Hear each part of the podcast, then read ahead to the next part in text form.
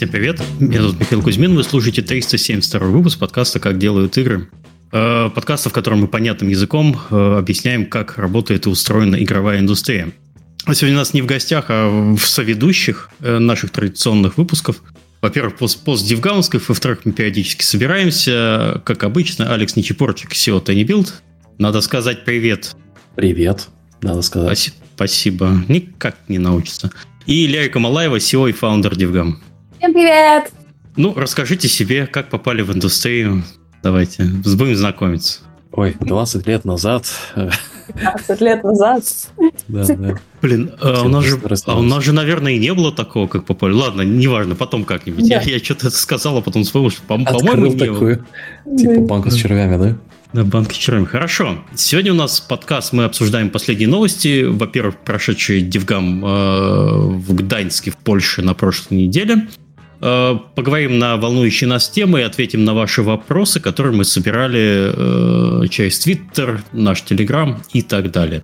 Для затравки, как обычно, мы с небольшой маленькой рубрики во что мы играли в последнее время, потому что есть некоторые знаковые игры, которые удалось пощупать, э, демки, Они релизы Last и прочее. Us, как бы очень да. актуальная тема тоже на самом деле. Что у нас наконец-то сериал, который весь мир смотрит, Э, с затаившимся дыханием, и финал будет на следующей неделе. Никто не знает, что там будет вообще. Никто не знает. Подожди, на следующей ну, или на этой? А, ну, вот, да, как бы в эти выходные. Э, в воскресенье ага. будет девятая серия, и это типа финал первого сезона.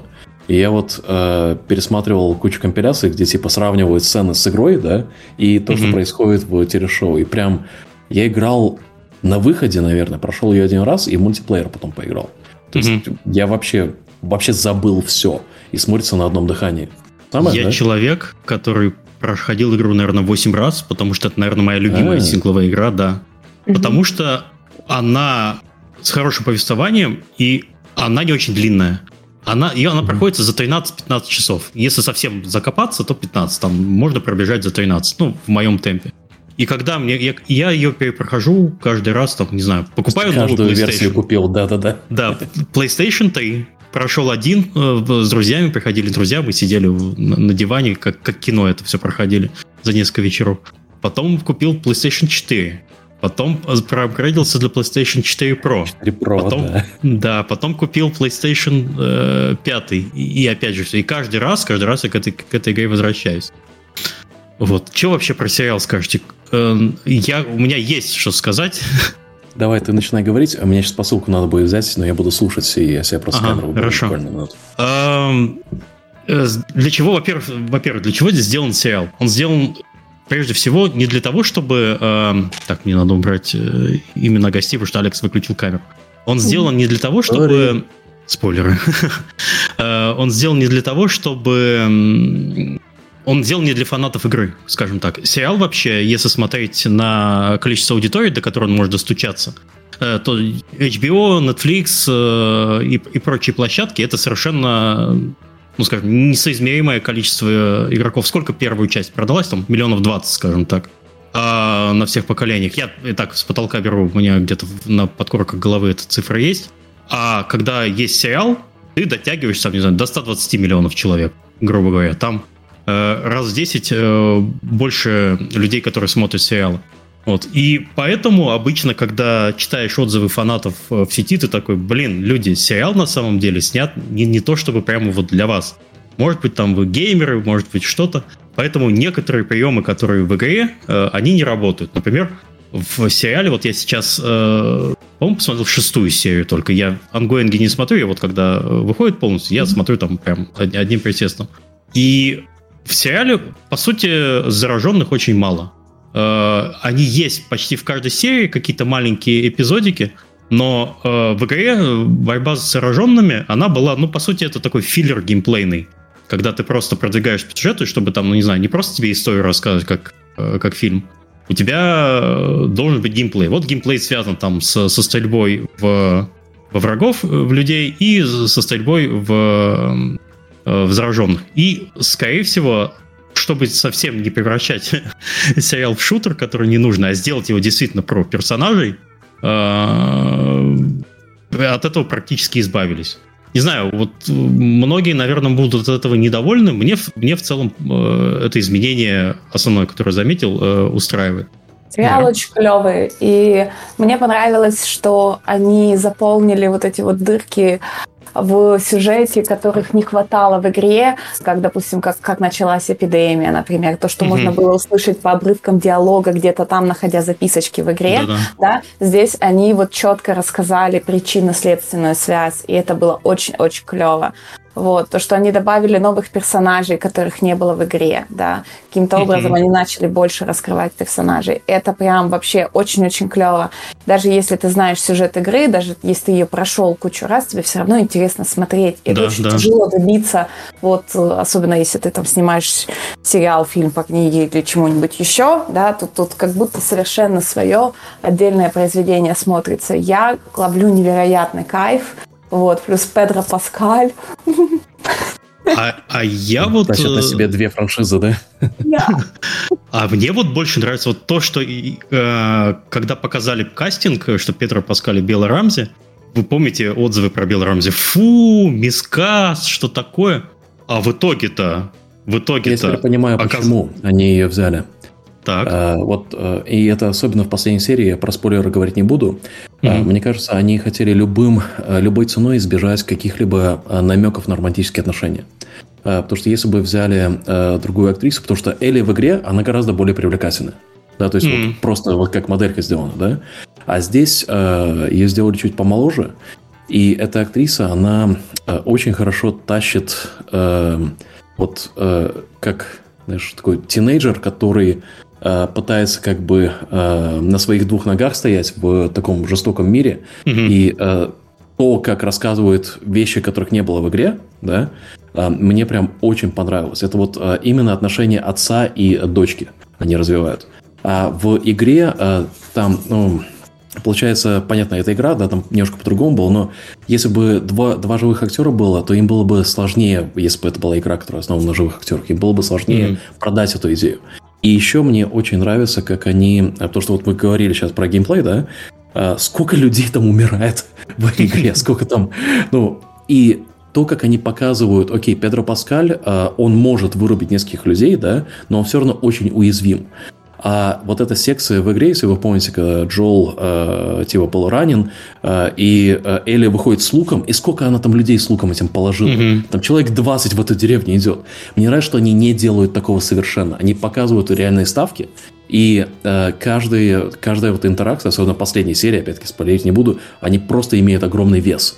Mm-hmm. Мне это прям очень нравится, что они не сделали, что вот, знаешь, орда зомби, это типа легко повалили, кучу людей легко повалили. Нет, там одного убили и все. Типа, и, и пытаются сбежать. Mm-hmm. Это же прям, ну, очень-очень хорошо сделано, мне кажется. Мне еще понравилось, э, я не помню, кто писал в Твиттере, где-то в комментариях, что э, в чем разница между сериалом и игрой? В том, что игра, она про Джоэла, а сериал он про Элли, по сути, получается. Mm она здесь более главный персонаж. Она вообще тащит все, и в целом показывается ее развитие. А у Джоэла он на самом деле такой довольно ровный персонаж. Весь сериал, вот он ходит и ее защищает. У него задача такая. Протекшн, то есть ты для меня там груз, вот он ее э, тащит.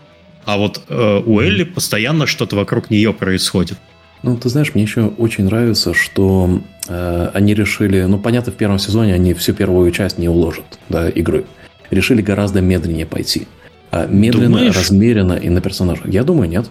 Подожди, ну, э, я сейчас перед серией, которая с DLC-шная, Left Behind, потом еще потом э, ну, серия... Сейчас это... восьмая серия вышла, и девятая вот будет финал. Да, ну вот, по-моему, там уже остался, по сути то Опять-таки, я проходил финал. один раз, мне очень okay. сложно вот вспомнить, да, а именно как там расстояние идет.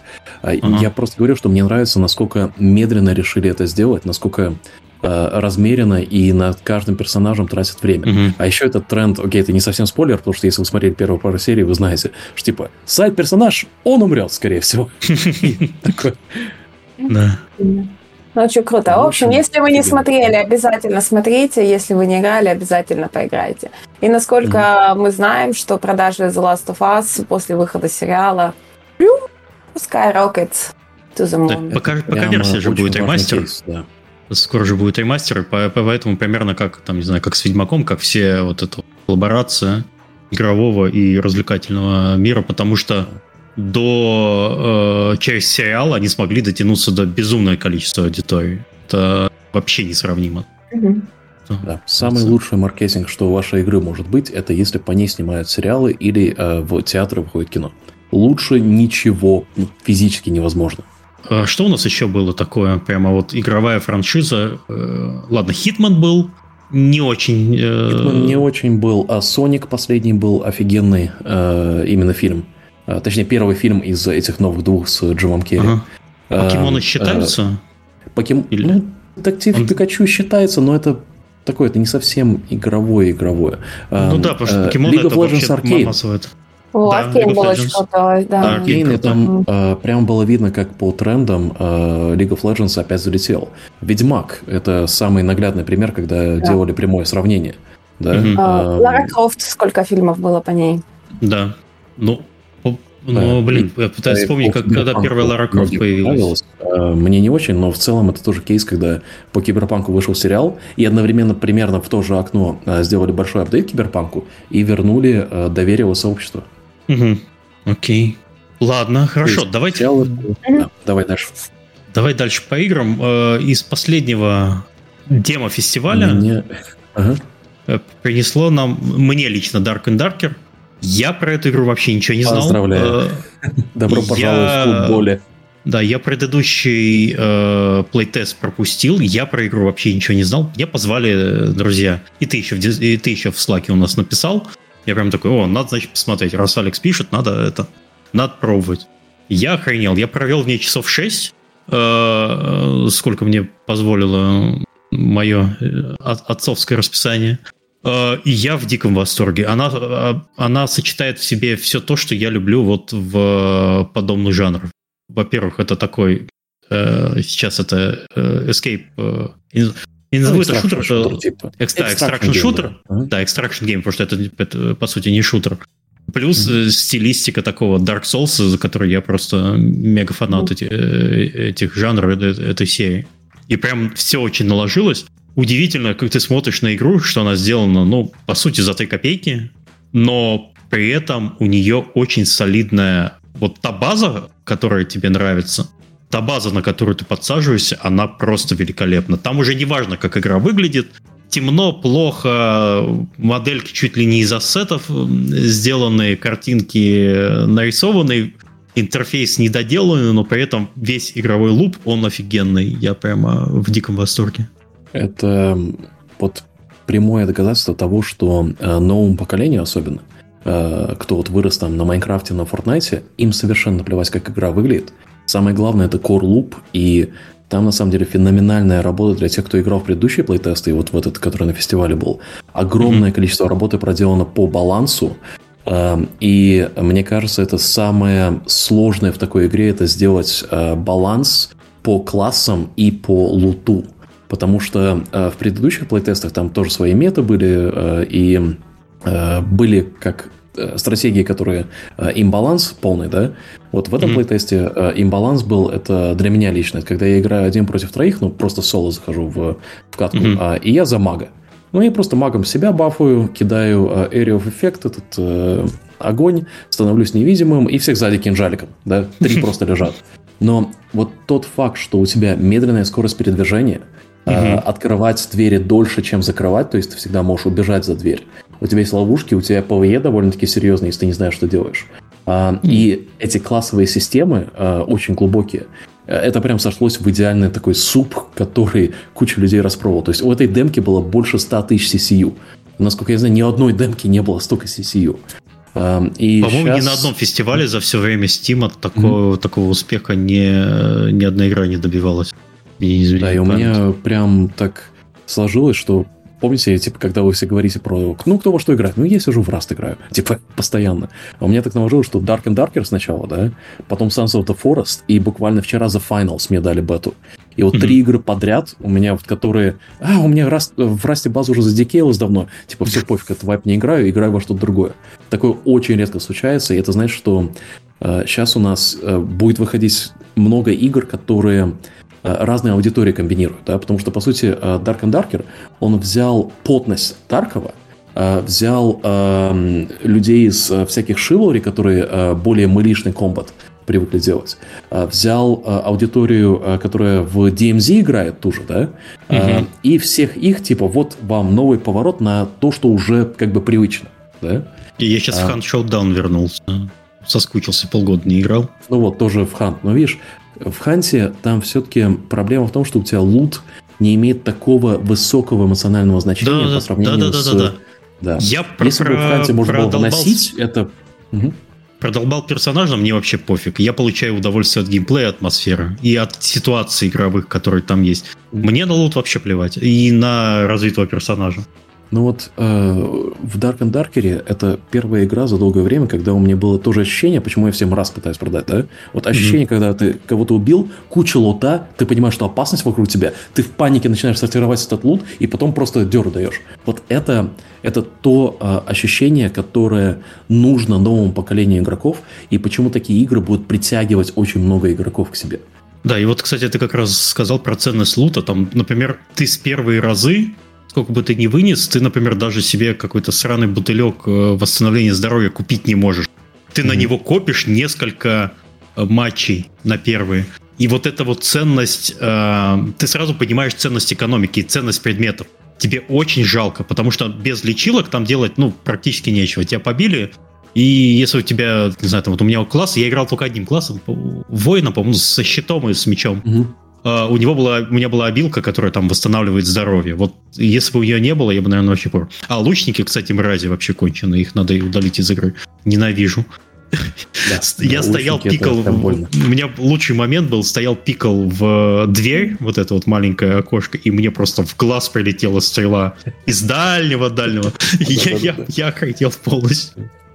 Ну, вот мне будет очень интересно, как эта игрушка выйдет, э, потому что они это хотят премиум, и угу. мне кажется, это будет следующий, как э, PUBG, такой большой эффект э, нового такого поджанра, который взрывается.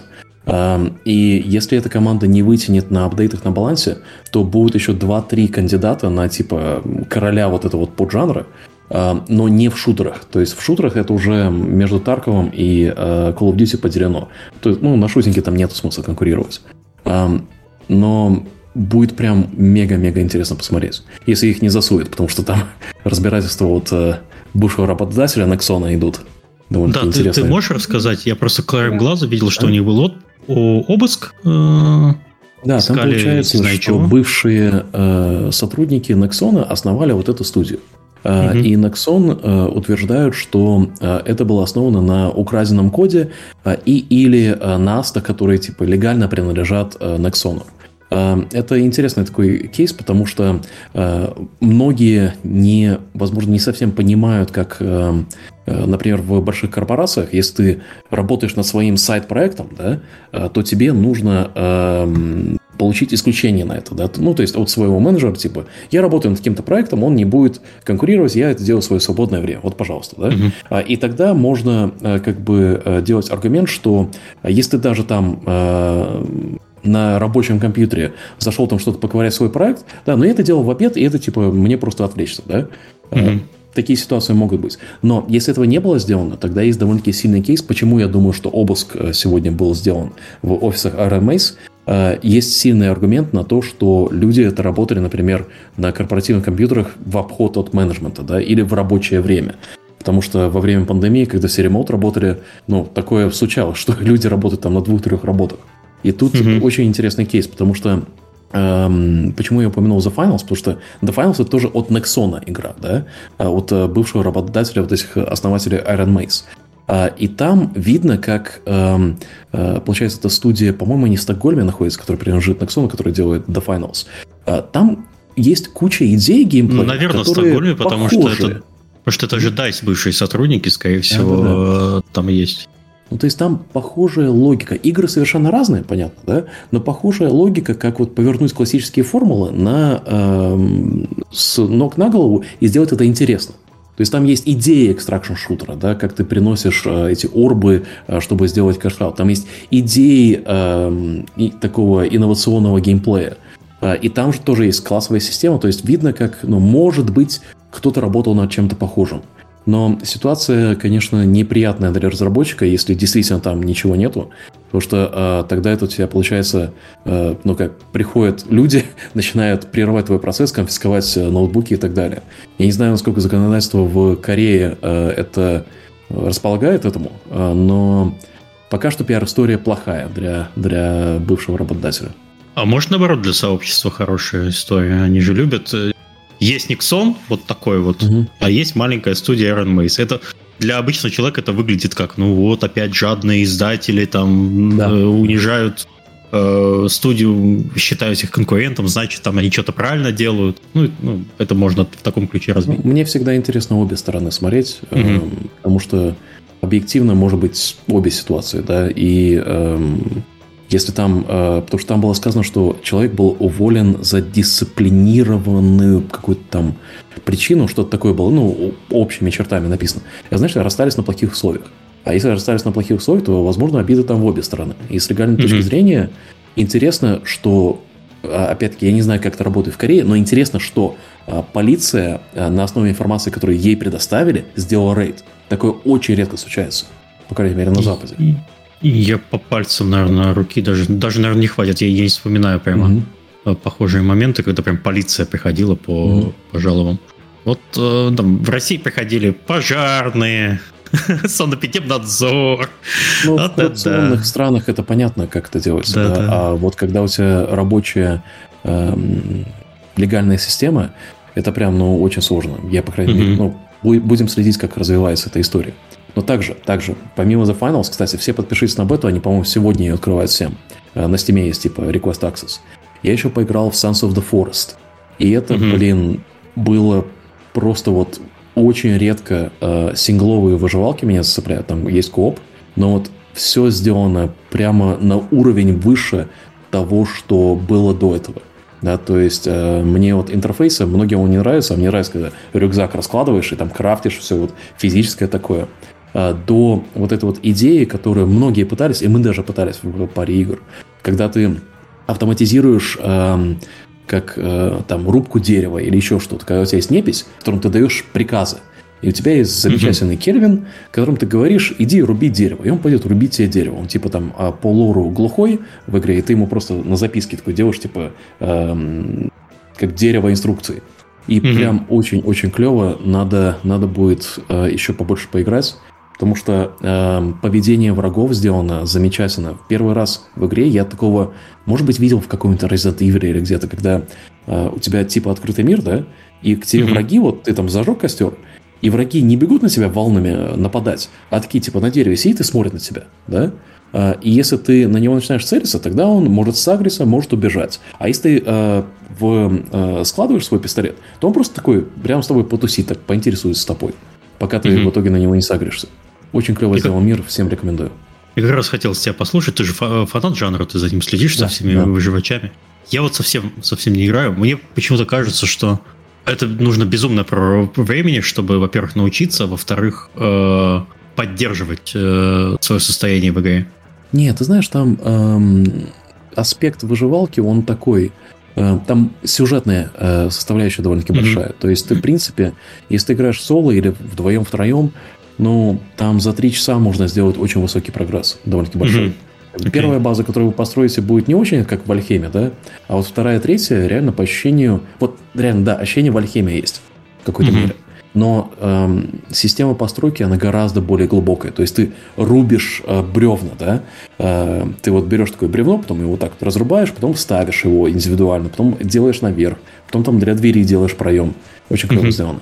Напоминаю, у этого человека был дал, дал, доклад на DevGAMM е, как, как, как он в Раст играет на час. Да, да, да, да, типа. Смотрите смешные мемы из Раста. Да. Это я плавно подвожу к DevGAMM у, потому что... Подожди, подожди, мы не все игры обсудили. Мы еще забыли про Hogwarts Legacy. Ой, ой, да, точно. Не поиграла, да. Лер, ты играла, а да? Я, я играла, я просто для меня это было открытие этого года. Я провела в нем, ну, окей, ладно, часов, может быть, 12, и потом мы улетели э, в Европу. Вот. А потом выяснилось, что, оказывается, на PlayStation 4 его еще нет. То есть я купила для PlayStation 5, а, оказывается, они еще не релизнули для PlayStation 4, а у нас 104 дома. Вот. Но в любом случае, я уже жду, не дождусь, когда мы или PlayStation купим, или я вернусь. Вот. Потому что я такого удовольствия не получала давно. Причем я не являюсь фанаткой игр, ну, вселенной Гарри Поттера. То есть я смотрела все фильмы, я там когда-то да. даже читала, но не дочитала все книги. И, ну, ну, Гарри Поттер и Гарри Поттер. А это прям я я в восторге, и мне понравилось, самое больше, чего мне понравилось, это то, что, ну, ты играешь не за устаканенного персонажа, да, ты mm-hmm. играешь там за себя, ты новый студент, который приходит э, в этот, вот, и прям, ну, мне очень нравится. Поэтому, если не играли, играйте. Вот. Евгам. Минимум 4 игры принесли, которые стоит играть. Да, да, да. DevGam, мальчики, девочки.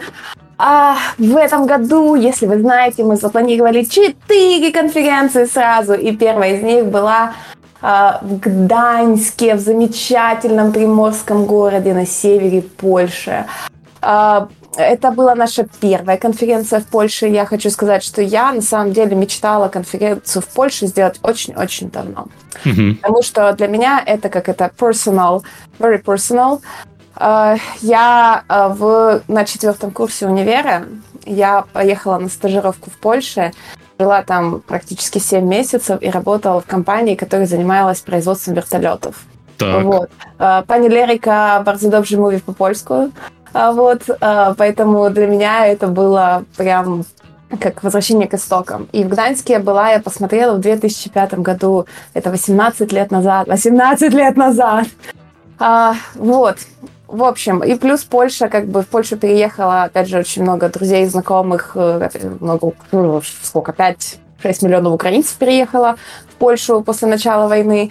А, и, соответственно, там было большое комьюнити, которое говорит, ребята, сделайте DevGam в Польше, давайте. Мы такие, блин, ну где? Ну в Польше же есть две другие большие конференции.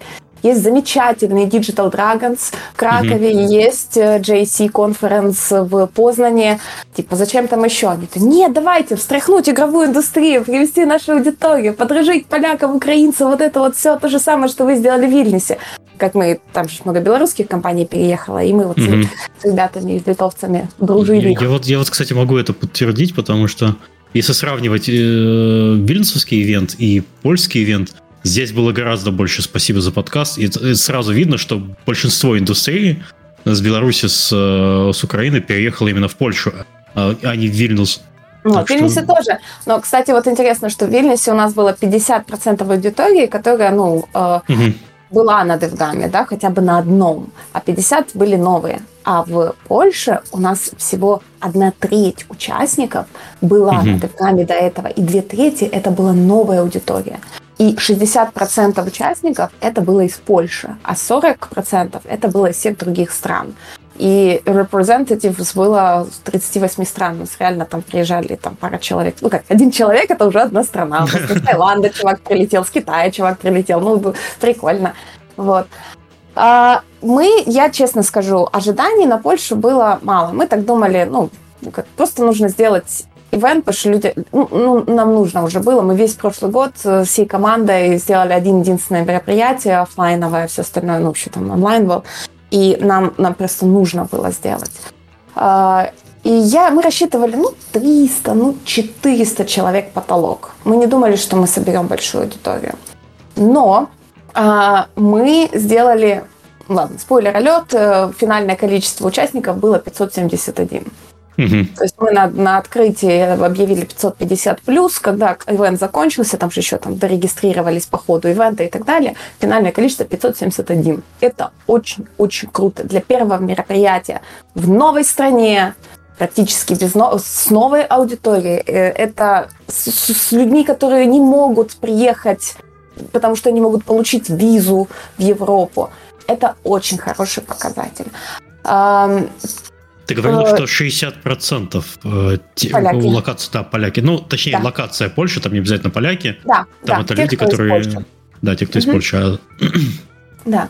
Э, еще из интересного, а, вот, мы эту конференцию, вообще у нас как это год с партнерок, мы поняли, что работать без локальных партнеров – это, ну, самоубийство. Нельзя приходить в новую страну, открывать дверь с ноги и говорить, мы тут организовываем конференцию, айда все к нам. Не-не-не-не-не.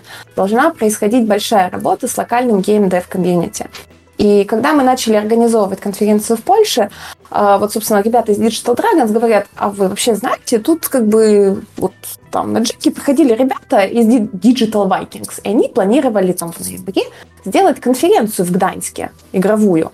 Вот. Но, правда, у них что-то ничего не получилось, и они вот перенесли на лето. А для тех, кто не в курсе Digital Vikings, это что вообще? Вот. Мы такие, что же это такое? Кто это такие? Это новая конференция, которая должна была быть в Гданьске. Мы созваниваемся с ребятами, пишем, привет, вот мы тут вот, мы слышали, вы планируете организовывать конференцию в Гданьске, расскажите про нее, т -т -т. Да, мы типа, мы Vixa Games, мы разработчики игр, и вот мы тут решили запартнериться там с Скалаком, с Бумбитом, в общем, 3-4 игровые студии и сделать свою маленькую конференцию в Гданьске, там человек на 100-200, не больше. Угу. Вот. А, просто потому, что э, у нас, у них, получается, Польша, она, разделена, она разделена на воеводство. Ну, типа как штаты в США. У каждого этого угу. есть свой штат. Да? И тут воеводство. И, и э, оказывается, что для каждого, каждое воеводство пытается быть там лучше, больше, сильнее и так далее. Выделяет деньги деньги именно на свой регион. Внутренняя а, конкуренция а, в стране. Ну, конечно, класс. и это, это очень круто, что есть внутренняя конкуренция. Они говорят, и у нас вот э, у них достаточно много локального геймдева. Гданьск, Гдыня, Сопот. Это так называемое Чимясто, Три Сити. Э, три города, которые соединены между собой, и там ну, достаточно большое количество игровых компаний. Но нет никаких игровых конференций. Как сказал один чувак, говорит, я уже 15 лет живу в Гданьске, мечтал об ивенте в Гданьске игровом уже 15 лет, и вы наконец-то пришли и сделали. Так вот, и мы с этими местными ребятами, они такие подумали, подумали, говорят, блин, ну так давайте, давайте сделаем конференцию вместе, мы готовы вам помогать. Вот. А, и мы запартнерились с ребятами, поэтому у нас был DevGAMM, а, powered by Digital Vikings, и они сказали, ну вот мы хотим сделать только свои award ы, потому что нам mm-hmm. это интересно.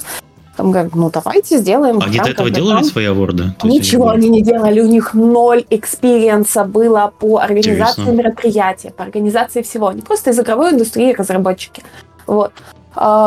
А, Слушай, и... мне просто создалось впечатление, что типа Digital Vikings Award, он уже типа был когда-то у них Нет. там, то есть а все было настолько хорошо сделано, что я подумал, что они в этом э, профессионалы.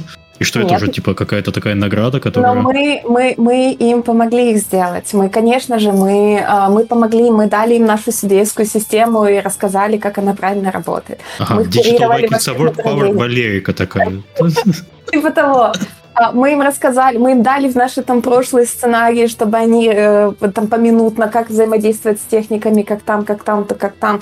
Э, мы даже дали своего ведущего, чтобы Антон mm-hmm. Шашура наш э, на сцене это все сделал. Антон Самое хорош. клевое. Самое клевое. Это интересная история. Мы награды, вот эти крутые награды, молотки, эти хаммеры, э, э, мы их заказывали в Украине том же самом э, месте, где мы заказывали аборды для наших DevGam Awards, вот эти вот штучки, и их э, нужно было доставить из Укра... их, их доставили новой почтой во Львов, а из Львова на машине волонтеры, э, ну, эти, которые, военные волонтеры, которые гоняются военным оборудованием, они привезли нам их на конференцию. И от этого эта награда была еще больше, э, как такой, э, приятной, душевной и так далее. Ну, в общем, нам понравилось очень. И вот ребята, э, вот эти Digital Vikings, они очень понимают польский рынок, они понимают, как там все работает. Они mm-hmm. пригласили там кучу там инвестиционных фондов, э, всяких э, э, local government representatives. То есть у нас была поддержка региональных чуваков. И у нас на открытии был вице-президент Гданьска, ну, Гданьска или вице-мэр, мэр, простите, вице-мэр Гданьска. Это, это, кстати, это, кстати, хорошая вещь, когда открывающее слово какой-то человек из, э, ну, из местного муниципалитета да. или правительства. В Вильнюсе тоже была девушка, но она, был, она, она подожди, была министр инноваций Литвы. Вот. Она вот. еще выше была, да, и, и, и это очень круто. Это значит, что э, ну, если есть э, поддержка локального правительства, то это mm-hmm. очень хорошо. То есть мы со стороны DevGam, мы как бы не рассчитывали на такое. Мы привыкли, где у нас были конференции э, Россия, Украина, Беларусь, да, любой из этих стр- стран, ну как-то вот поддержки правительства Лучше, чтобы вообще не лучше про это не было. Да, да, да, вообще да, не знали, боже, не дай бог. Ну, ну вот, вот, да. И мы привыкли работать сами. А тут, что в Вильнюсе мы пришли, и там ребята нас поддерживали, там три организации, да, угу. то здесь, и они увидели, они такие, о, класс, здорово. И они такие, мы готовы вас поддержать в следующем году, но, правда, вам желательно иметь э, юрлицо в Польше. Мы такие, м-м-м". мы даже задумались, что, возможно, нам действительно стоит будет открыть юрлицо, потому что, ну, нам все равно перевозить еще ребят и ага устраивать легально. В общем, мы думаем, мы еще смотрим, не знаем. Стоп, а я, я не совсем понял. Необходимость юрлица для чего? Чтобы получать Смотри, финансирование? чтобы или... получить финансирование. DevGam – это американская От, компания. Это всегда, да, это всегда была американская компания. Ну, с 2017 mm. года, да, это украинская компания. Вот. А, и а, чтобы получить финансирование от local government, ты можешь получить их только на польскую mm-hmm. компанию, потому что они инвестируют исключительно в местный польский бизнес. Вот. И Лер, мы... а можешь поправить микрофон? У тебя об одежду трется. Простите, пожалуйста. Или об волосы, я не знаю. Вот как... Да, окей. Пустик завязать. Так, ну, ну, нормально. Ага. Вот. А, так, где мы закончили? Про local government, что они дают да, денег. Про да, лица, да, да, да. Да, в итоге... Э, Я они... тут заинтересовался, когда сказала, дают денег, уже интересно ну, на развитие. А Поморский, Поморский это вот этот регион Польши, который э, на севере, а он же mm-hmm. достаточно богатый, потому что там портовый город, э, много денег, вот, и они сейчас mm-hmm. такие, о, что нам дальше развивать? Хорошо бы развивать айтишечку и геймдев. Угу. И поэтому вот большинство польских студий, они, э, ну, не большинство, но многие сидят на э, деньгах от государства. А еще, опять же говоря о Польше, у них там национальный спорт – это выход на польское IPO. Вот, Саша, mm. расскажи про это. Ты, ты слышал про эти штуки? Так. Да, да. У них, получается, польская биржа, э, после того, как CD Projekt Red взорвался, э, они начали направлять на нее кучу эм, правительственных фондов. Ну, то есть, например, там пенсионный фонд, э, его деньги лежат в CDPR, да? То есть, если Ух Ведьмак следующий выйдет, то у всех пенсия пойдет вверх. Зашибись. Эм, и получается, эм, компании, которые э, продают энергоресурсы, тоже вкладывают в игровые. Э, и в один момент у них э, случился избыток капитала, и получается, вместо того, чтобы делать Kickstarter, люди выходили на биржу, на польскую. И это mm. такой очень э, упрощенный процесс, прям, э, ну, который на потоке стоит, э, где у них десятки-десятки компаний, которые на бирже, которые поднимают себе инвестиции таким образом. Мне ну, кто-то называл да. сотни, чуть ли не 400. Ну, то есть там, ну, там, там очень много там компаний. Э, сложная. То есть там, получается, у них как сделано, там есть Playway, который это делает кучу э, настоящих игр, которых э, на Steam не все выходят, ну, проверяют э, на маркетинг. Э, Playway инвестирует в десятки студий под собой, которые тоже выходят на биржу. И Получается, потом э, студии, которые э, становятся успешными, в которых есть доля от Playway, э, Playway покупает контрольный пакет потом. Но обычно такое происходит не на бирже. Обычно такое происходит как в инвестиционных фондах, или когда там большая компания ну, делает кучу маленьких ставок, или венчурный фонд так работает. Они это делают все открыто на бирже. И это все очень легко проследить. Э, но суть в том, что там есть механизмы, э, которых обычно нету в э, странах, которые еще развиваются экономически. А этот механизм, он очень крутой и упрощенный, но проблема в том, что тогда тебе вне Польши очень тяжело привлечь инвестиции. Потому что mm. долгое время они не разрешали, в польские компании нельзя было инвестировать, если ты не польский гражданин или не польская компания. Вот это то, о чем Лера говорит, чтобы получить там финансирование. Э, сейчас это не совсем так, то есть э, компании, инвесторы извне Польши могут инвестировать в польский рынок, но это случилось к тому моменту, когда уже рынок начал замедляться. И сейчас те, кто подняли э, там денег, молодцы, те, кто не поднял, ну, жизнь там достаточно дешевая, что финансировать это дело не так сложно на мировой арене. А, про косты. Да, действительно, в Польше гораздо дешевле, дешевле, чем в той же Прибалтике, например. Это прочувствовали все на обедах, Uber, на такси, и даже мы на аренде многих э, вещей. Да, потому что в Польше а, до сих пор своя валюта, злоты, они да. на евро не. Ну, нет... Да, э, не, они это понимают, получить. они не, ну, не переходят, не получают. Ну, это, это даже и хорошо, на самом деле. Вот. И что еще хочется добавить? Э, вообще уровень организации конференции был очень высокий. Нас очень хвалили. Просто, ну, у нас было столько еды. Мы, знаете, как первая конференция, ты всегда инвестируешь. Инвестируешь в качество, да, в хорошее оборудование, хорошее там то, то, то, то. Ну, у нас, у нас не выпили до конца все на припате. У нас оставалась еда на припате, оставалось вино на припате. Но пиво на припате все выпили. Вот. У нас э, была отличная вечеринка с кучей едой, бухла, и опять же, бухло не все выпили, как вы могли. Вот.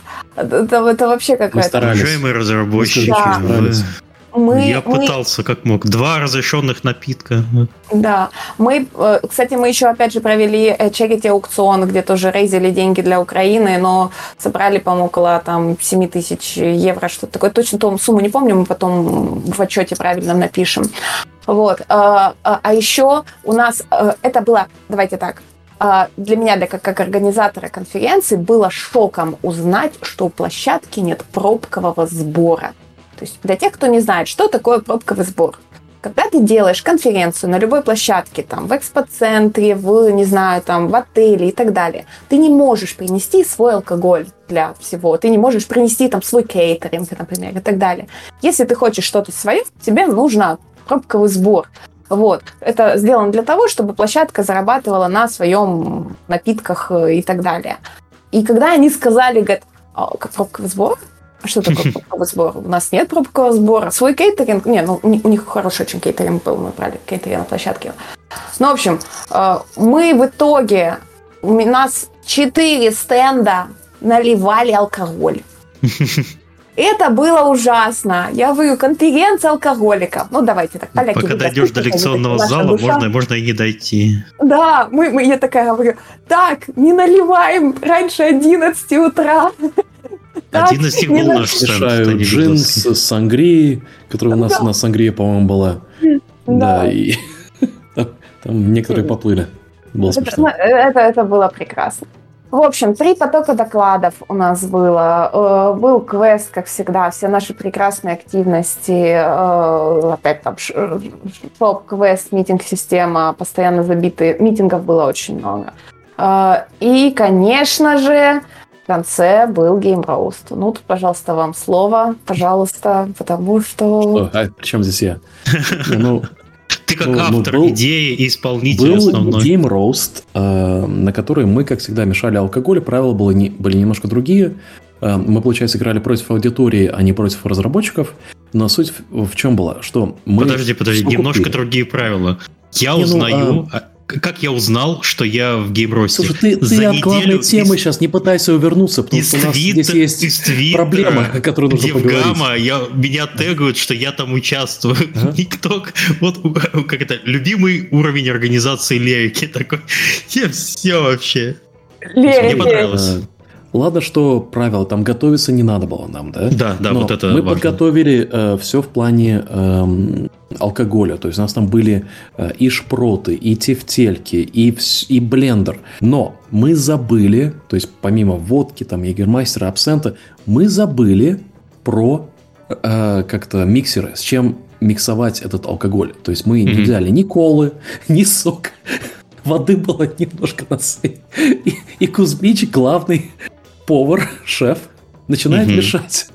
И начинает мешать стаканом, и типа кричим, там пытаемся типа по шоту, типа, да, потому что у нас было колесо, которое крутится и рандомно выдает э, ингредиенты напитка, да, и там получается абсент, плюс водка, плюс ягер, плюс шпрота наверх, да, и я тебе пытаюсь сказать на сцене, потому что мы на разных концах стоим, по шоту наливать, то есть один егер это вот егер, ты угу. не туда, егер туда. Нет, ты вот так вот берешь и типа... Я не стесняюсь. Я именно поэтому и выполняю эту функцию, потому что я не умею. Не умею мешать напитки, я просто делаю от балды вообще. Мне это на палец не надо, а, ну погнали вообще. Стакан абсента, ягера и э, водки. Давай. и залпом. Я думал, там народ упадет. То есть это, это такой урок, который мы изучили. Расскажи про правила, потому что э, те, кто из э, наших постоянных есть... слушателей и, mm-hmm. наверное, посетителей Дивгама знают, что такое геймрост, это когда есть разработчики против э, экспертов. Экс, у эксперта есть 5 минут, Эксперт. чтобы заростить игру. Ну да, экспертов из игровой индустрии, э, обычно уважаемые люди. Э, 5 минут презентация показывает, ругает игру, на чем свет стоит. Потом у разработчика есть минута э, защитить свое детище. И потом зал голосует, кто выиграл, кто проиграл. Кто проиграл, пьет отвратительнейший напиток. Вот. Сейчас э, разработчиков не было. Было против э, эксперты против зала. Да, были эксперты против зала. Э, эта идея э, заимствована у американского шоу, называется Family Feud. Э, получается, у тебя задача, тебе дается вопрос, да, как эксперту, и тебе нужно ответить на этот вопрос. И ты играешь против аудитории. Аудитория имеет QR-код на экране. Они сканируют этот код, и им идет как бы форма, в которой они выбирают один из ответов. А эксперт не знает вопросов заранее и не знает ответа, не знает вариантов ответа на этот вопрос. И получается, идет такая динамика, что а, аудитория угадала или нет, эксперт угадал или нет. Если оба угадали, а, тогда о, что-то там было, я уже не помню, как это было написано, там у меня была диаграмма на это написана. Но суть в том, что ты играешь напрямую против аудитории по знаниям, да? И эм, когда э, мешаются напитки, у нас это было сделано полностью через рандомизированное колесо. То есть, во-первых, mm-hmm. сначала э, рандомизируется напиток, да, вот Кузьмич его мешает, а потом, после того, как напиток сделан, решается, кто будет экспертом в этом рауте, тоже через колесо. И Кузьмич один раз минимум себе смешал напиток, который он не знал, что это будет его. То есть ставки, они начинают так расти в реальном времени. Э, и после того, как э, поняли, кто победил, либо э, эксперт пьет, либо э, мы попросили людей в первом ряду э, поволонтерить, кто, кто будет представлять аудиторию, если аудитория проиграет. Э, вышло очень динамично, э, хаотично, но динамично. И в, между некоторыми раундами мы делали э, так называемые, это Blitz раунд, по-моему, мы назвали, mm-hmm. где получается, тебе нужно заполнить пустые места в названиях игр. Да, то есть там типа пусто-пусто Solid, там Metal Gear Solid, да, пусто-пусто Galaxy, Super Mario Galaxy. И, Миш, расскажи, как мы тебя поставили прям. Я поставили э, отвечать на эти вопросы. Я первый же не расслышал. Мне было очень сложно. Я, я уже человек старенький, дедушку вы, вы вытащили на сцену, что-то там бубнят.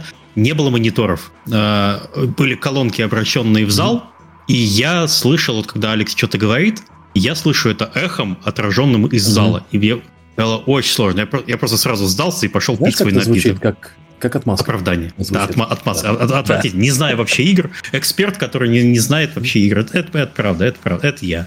Ну, суть в том, что э, оно вышло более хаотично, потому что э, с ростом всегда две проблемы. Первая это э, смешных э, разработчиков найти, кто действительно, ну, как бы угу. будет в этом участвовать театрально, а не э, по-серьезному. И во-вторых, это подготовка со стороны экспертов потому что она занимает довольно-таки много времени. А таким образом это просто, типа, э, собрались на сцене, давайте станцуем что-нибудь.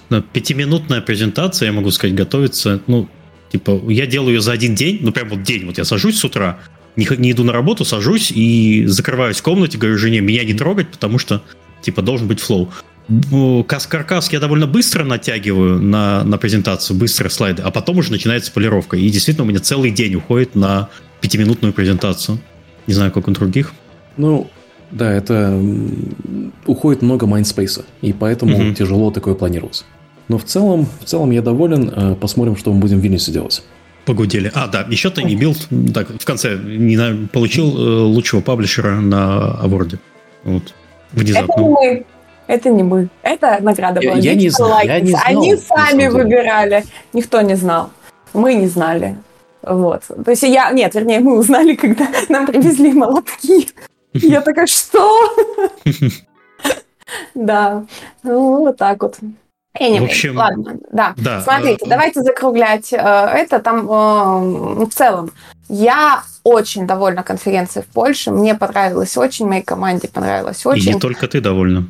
Да, да. И вот, ну, из того, что мы походили, пособирали, мы еще как бы фидбэк от участников. Если вы были на Девгаме, вы вчера получили письмо с просьбой заполнить фидбэк-форму, пожалуйста, напишите mm-hmm. фидбэк-форме, вот, и будем смотреть, как улучшать, что делать дальше.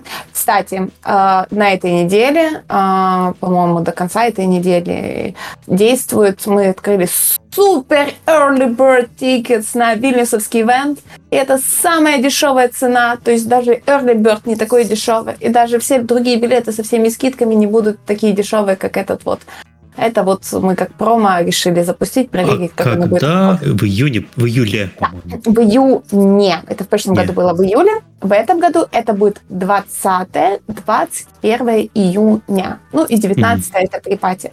И мы это сделали перед, э, то есть получается 23, сначала, изначально у нас даты были 22 и 23 э, июня, но мы случайно узнали, что, оказывается, 23 Лига.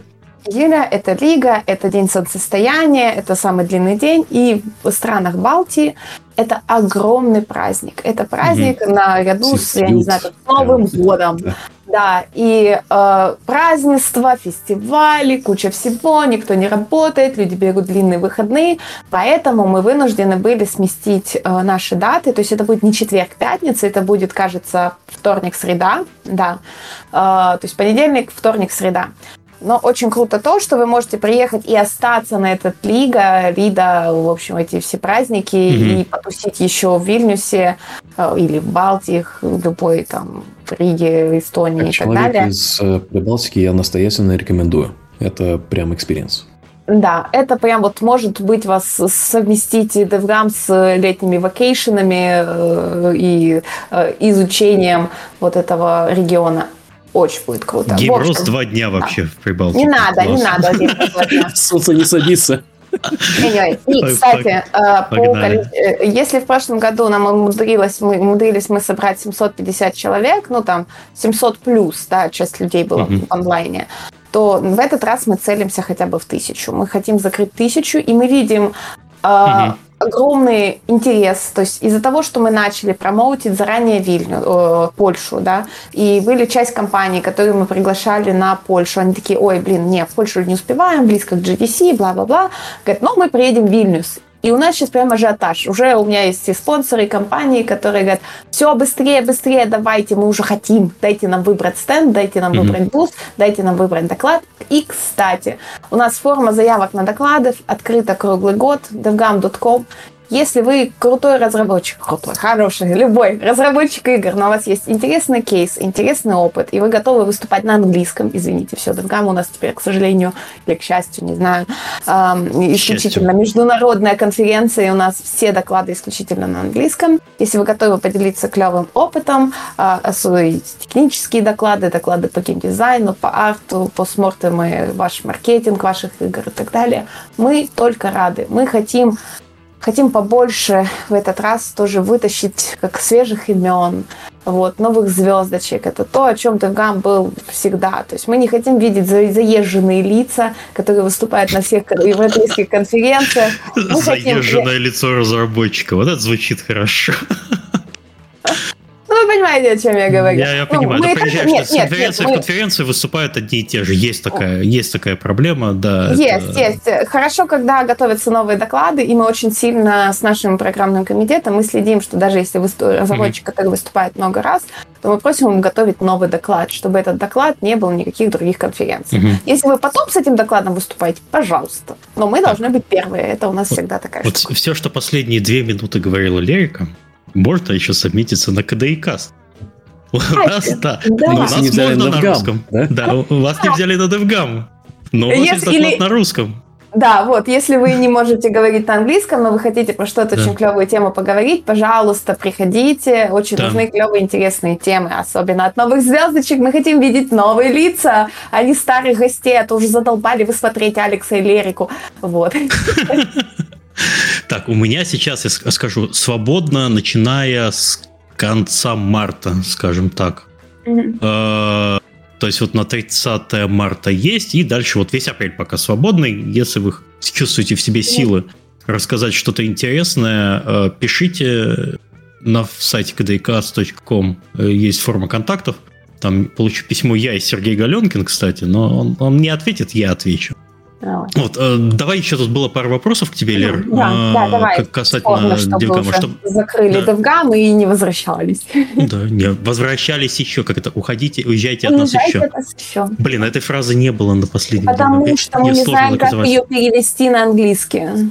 И она mm. теряет весь свой шарм.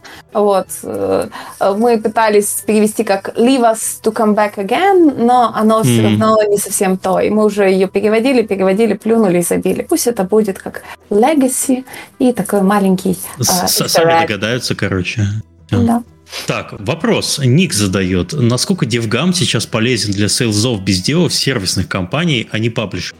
Если э, так, сервисные компании это те, которые предоставляют услуги Слушай, э, любые, любые, наверное, услуги. Я и... вот, вот у меня это, да, я знаю, про что ты говоришь, полезен всем. У меня было вот два открытия. Вот к нам приехала Зорка Моби, чуваки первые говорят, Лерика, говорит, мы тебя знаем, мы никогда не были на Девгаме, мы обычно ездили на другие конференции, там, mm-hmm. Connect, VN, еще что-то. Mm-hmm. Она говорит, мы офигели.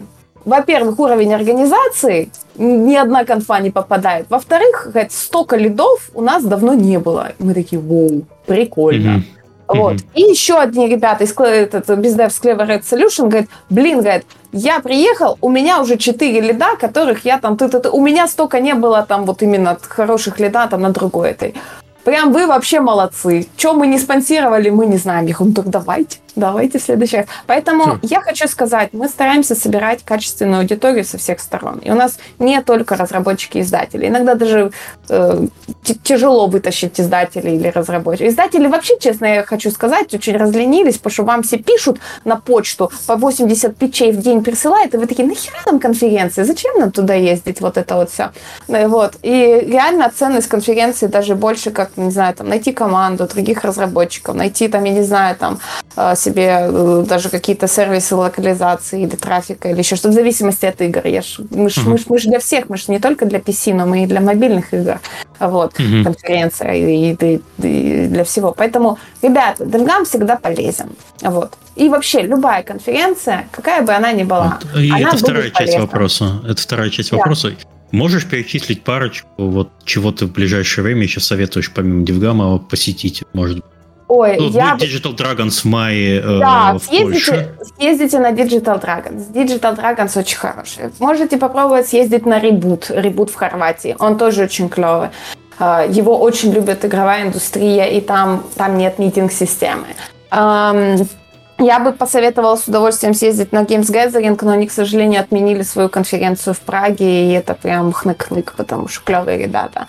Вот. Э, вообще весной очень много других мероприятий. Есть еще Nordic Games, куда там все ездят, если вы хотите. Mm-hmm. И есть прекрасный сайт, называется Game Conference Guide. Вводите в Google, вам найдет Game Conference Guide. Его ведет э, Павел Будай, он раньше в Ребуте работал, и там вот, наверное, ну, 95% всех европейских и не только конференций. Mm-hmm. Это, это вот лучше. Он, он сам ведет этот гайд, апдейты, ему как такие же организаторы, как мы пишем, и вы прям можете сделать, я не знаю, фильтр по стране, фильтр по месяцу и так далее, и выбрать ивент, на какой вы хотите поехать. Угу. B2C, Ох, B2B, в сентябре жестко просто вообще. Все. Вообще, конференционный период – это э, апрель-май и сентябрь-октябрь. Это вот эти вот самые-самые сложные месяцы, там яблоку негде упасть, и вообще самое сложное в организации мероприятий – это выбрать даты. Угу. Вот так вот, да. Окей, какие там еще вопросы? Так, еще вопрос. Будет ли еще в Гданьске? Два человека спрашивают. Не знаю, возможно, не исключено. Нам еще нужно все взвесить. Я не могу еще, мы не анонсировали, я не могу сейчас ага. пообещать, сказать, да, будет это, это. Нам нужно еще там все взвесить, подумать и так далее, но если мы будем, мы будем это знать до мая. То есть мы в течение марта-апреля ага. Мы финализируем, мы решим, угу. и если да, то тогда уже там ну, на условном Digital Dragons тоже будем промоутить наш данский ивент. Тут вопрос опять же в датах, вопрос в том, что там будет, нужно нам открывать, не нужно ее лицо в Польше, как мы хотим угу. дальше развивать этот регион или нет. Но в целом мы видим, что запрос на мероприятие есть. Мы там нужны. Вот. Мы еще и фидбэк от спонсоров. Нам очень важно, чтобы ну, поддержка была компании, потому что, ну, это все равно, организация мероприятия это дело дорогое, и оно должно в каком-то мере окупаться. Угу. Пусть это будет, этот, этот ивент был очень хорошей инвестицией в будущее. Вот. А, и если нас поддержит больше польских компаний, ну, не только польских, то, конечно же, Гданьску быть. Вот. Ну, поэтому, опять же, ничего не обещаю. Возможно, не исключено. В общем, вот. Лера подобьет бабки, следите. Все, все, все будет нормально. А, следующий вопрос. Насколько количество людей на Дивгам Гданьск отлично от ивента в других городах? Есть ли планы по масштабу, как это было раньше в Москве, Минске, от 2000 человек? О, ребята, конечно же, мы хотим вырасти мероприятие до максимальных высот. Но чтобы вы понимали, когда вы выходите в новую страну с новым брендом, от которого никто ничего не знает, вы не можете ожидать больших цифр.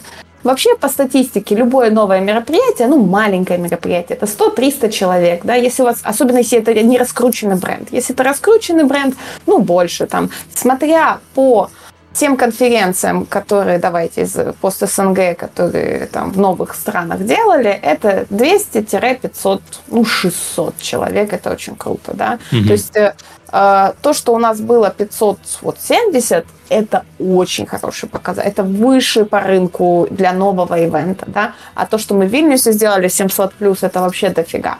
Вот. Соответственно. То есть нужно сравнивать не то, что был, когда на пике э, Москва-Минск, да. Киев, а то, там было... было по 2000, а то, когда было, когда начинались эти ивенты. Да, вот. например, наша первая конференция в 2008 году в Киеве, на ней было 100 человек. На второй год там было уже 220, на третий 350, потом что-то там 400, потом 500, потом 600, потом 800. И мы закрыли там 1300 до, до вот. Я помню а, всегда эти графики твои, очень любил да, смотреть. Да, да, да, они для до, каждой до страны были вот это. То же самое, вот когда мы в Москве делали, опять же, самая первая конференция в Москве в 2009, у нас было 180 человек и потом больше, больше, больше, больше, и мы там дошли до двух тысяч. Но самая крупная конференция, вот все говорят, о, у вас в Москве была самая большая. Нет, у нас самая большая конференция всегда была в Минске. И она большой mm-hmm. и начиналась. То есть, когда мы вышли в Минск первый раз, у нас, во-первых, уже был построенный бренд и аудитория, которая туда решила приехать. Да? Вот. И первая конференция в Минске у нас была там 900 человек. Да? На второй год она была 1000, потом 1200, 1400, 1800, 2, 2500. Да? То есть мы закрыли там под 2500 э, людей, когда 2019 год до ковида. Вот Слушай, а ты, вот. когда мы общались еще на конференции, ты сказала, что в Гданьске нету такого большого э, места, где можно провести на 2000 человек? Или как-то ты не так сказала, я могу ошибаться? Нет, нет, нет. Это люди спрашивали, типа, а почему вы не сделали в центре города Гданьска конференцию? А, почему а. не в отеле? Так вот, в отеле нет таких больших. Самый большой отель в центре Гданьска, там бы поместилось максимум с очень большой натяжкой 500 человек, и он был еще в три раза дороже. То есть в старом городе, в центре, нет больших площадок. Mm-hmm. А вот эта площадка, это был бизнес-центр экспоцентра он, она достаточно большая. Там даже вот в этом формате можно, ну, там, до тысячи, если что, вот, вот, вот, вот сделать хорошо. Плюс она присоединена к экспоцентру, и там у нас может получиться, вот как было в Минске. Помните, у нас в Минске был большой как бы экспо-холл такой вот, да, и к нему присоединенный отель. И вот здесь вот тоже такое можно сделать что вот лекционные залы в одном месте, а экспохол уже в другом. И вот там, если брать экспохол, то там можно и на 3000 сделать. То есть там есть room to grow mm-hmm. для этого мероприятия. Но, опять же, ну, нужно смотреть. Вот, даты и все остальное. Вот. Ну ладно, давайте уже Девгами уже так много да, говорим. Да, У нас да, 600 да, 500 да. тем. А, слушай, что тут говорим? Интересная тема. Я не знаю, как вам, но я прямо я заинтересован в участвую. Больше, потому что реально настолько дешево, вот прям вот очень-очень дешево. Ну, то есть, э, я говорил с нашими ирийскими коллегами, да, которые приехали, говорят, ну, будто бы приехали, ну, как, типа, там, Uber за 3 доллара, о чем вы? Туда и обратно. Еще последний вопрос. Пиво дешевле воды. Э, скорее, он не совсем даже к клерике. Вообще, на каком этапе разработки игры поездка с ней на конференцию, как DevGam, больше всего поможет проекту? И что я как соло-инди могу сделать, чтобы посчитать эту поездку успешной? А, чтобы сделать, э, чтобы считать поездку успешной. Спасибо. Кибервафли задает вопрос. Смотрите, вот, э, самый э... дешевый способ и поехать на конференцию, поехать волонтером. Вы работаете один день, второй вы посещаете конференцию бесплатно со стандартным билетом. И при этом вы можете пособмитить свою игру, свою, это, наш шоу-кейс. Шоу-кейсерам мы даем стенды бесплатно. Да? Вам все еще нужно иметь билет на конференцию, если вы не хотите быть волонтером. Просто купите Early Bird по самой дешевой цене. Вот. Э, и да, один день, и вы шоукейсите не два дня, а один день. Один день вы шоукейсите, показываете игру, собираете фидбэк, находите команду. Э, но опять же, нужно быть проактивным. Мы сейчас там пытаемся делать матчмейкинг паблишеров с инвесторами. У нас там есть, э, был там паблик pitch, раньше мы делали dating. В общем, есть свои активности. Но в любом случае вы можете через там, митинг-систему поназначать встречи издателям, вот, повстречаться. Опять же, на самой конференции самый лучший нетворкинг – это живой живой нетворкинг. Вы знакомитесь с разработчиками, разработчики, которые по более материи, mm-hmm. они знают уже издателей, вас за ручку приведут, покажут. В общем, развивайте свой нетворк. Он всегда будет помогать. Mm-hmm. А, ну вот, вот супер успешная, ну не знаю, вон Слава Лукьяненко написал, ну, это, это, у меня было четыре встречи с издателями за это, и из этих четырех встреч один офер. Угу. Вот это, я считаю, классная поездка на конференции. Но даже если вы, я не знаю, закрыли хоть... Вы, прежде чем едете на конфу, вы ставите себе цели и задачи. Именно вот, вот что вы хотите сделать. Там, найти кого-то в команду, так, собрать фидбэк по проекту. Цели могут разные быть. Расширить нетворк, побухать, ну, не знаю. Вот. И если вы закрыли свои цели, то поездка на конференцию успешная. И вот а, на каком этапе? Кажется, ты забыла немножко э, вдохновения. А, Еще вот на конференциях я, я всегда вот помню, когда я начинал только ездить на конференции, да, без особой mm-hmm. цели, а просто вот посидеть, посмотреть киноты, а это всегда вдохновляет и дает тебе понять, что ты не сумасшедший. Что вот есть куча людей, которые думают о похожих вещах, и ты такой, ага, вот это вот хорошая идея, ага, вот про это поговорить. Да, конференции заряжают, они дают плюс, там, я не знаю, boost плюс 10 ко всем твоим скиллам в гейм-разработке. На самом деле, и это, это и нашей команде он дает. Это причина, по которой вообще мы делаем конференции, чтобы собирать крутых людей вместе, и потом из этих всех крутых mm-hmm. людей появляется что-то еще более новое, крутое, они заряжаются энергией всем. Да. Спасибо, Альфа. Вот, что нам.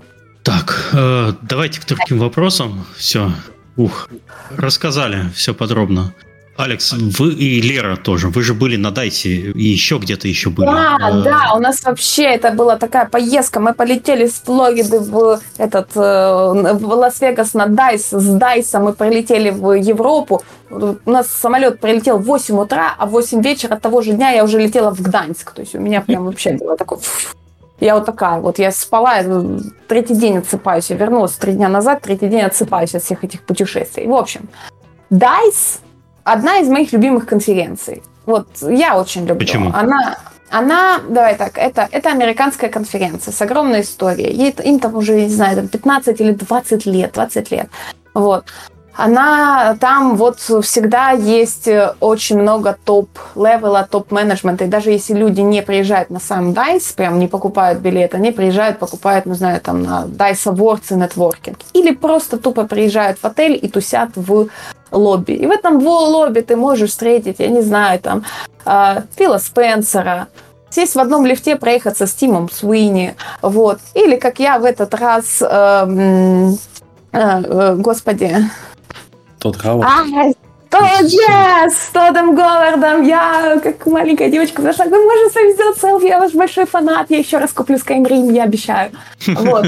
Да, да, да, да, да, да, да. Я, я сделала это, познакомилась с этим с чуваком, который озвучивал бой, как это, господи, из God of War, Кратоса. Да, да, да, да, да. Это, это, это очень круто. Вот.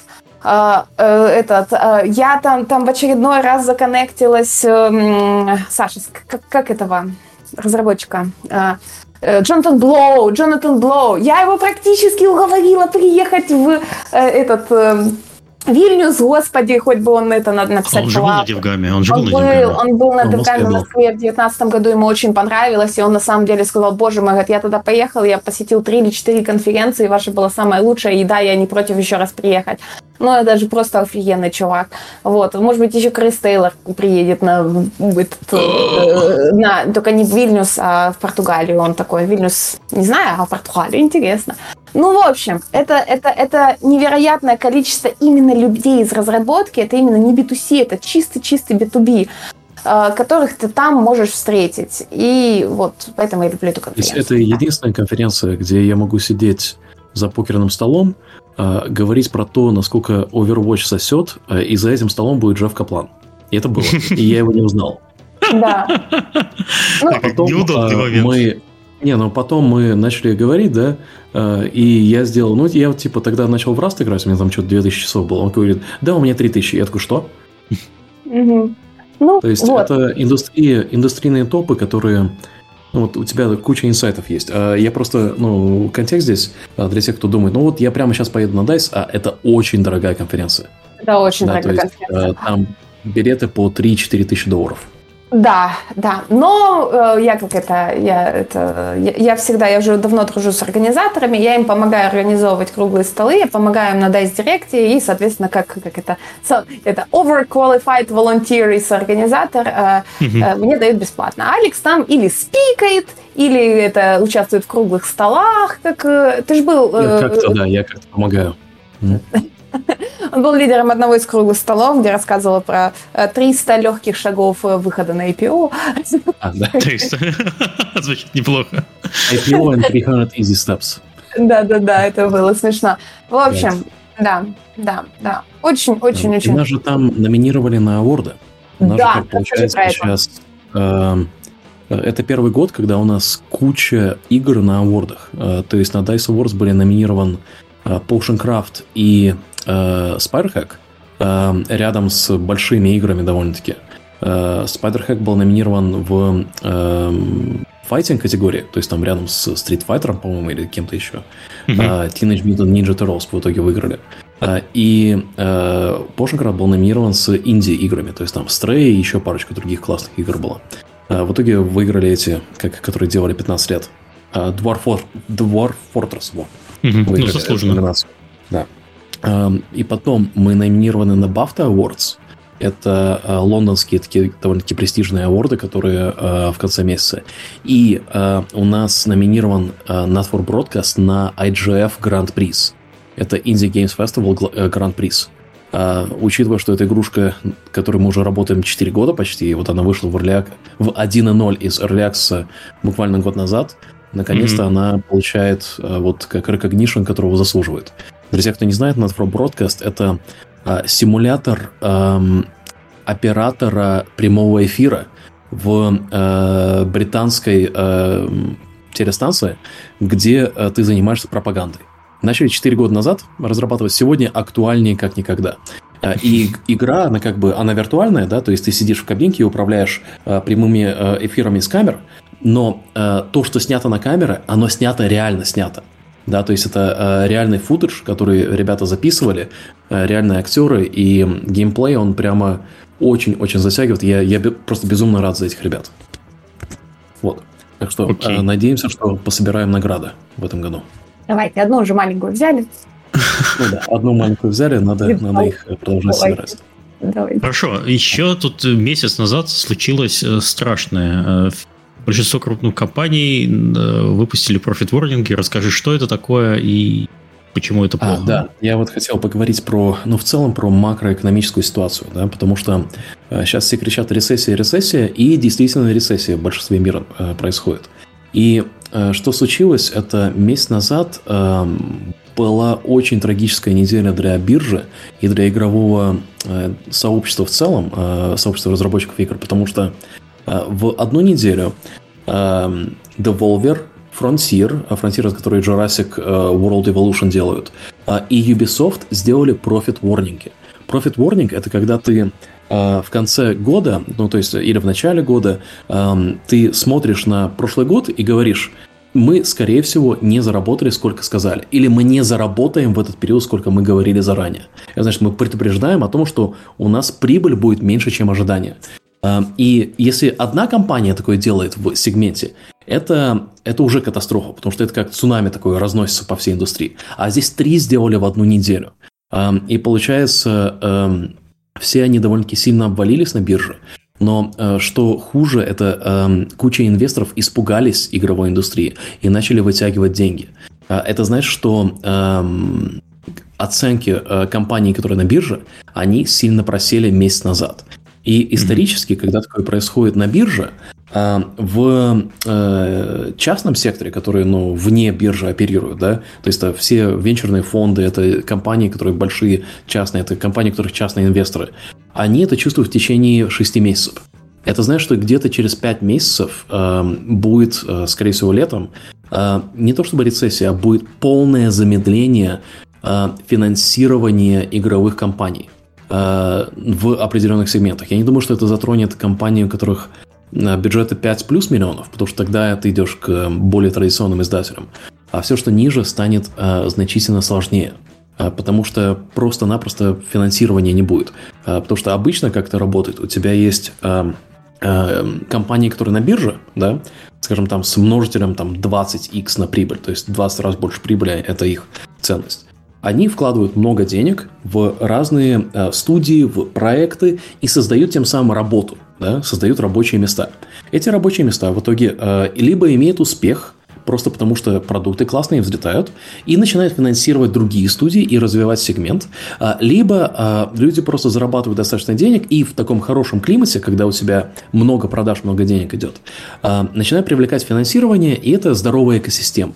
Но сейчас, благодаря последним двум годам, рынок слишком сильно раздулся и вот-вот начнет лопаться.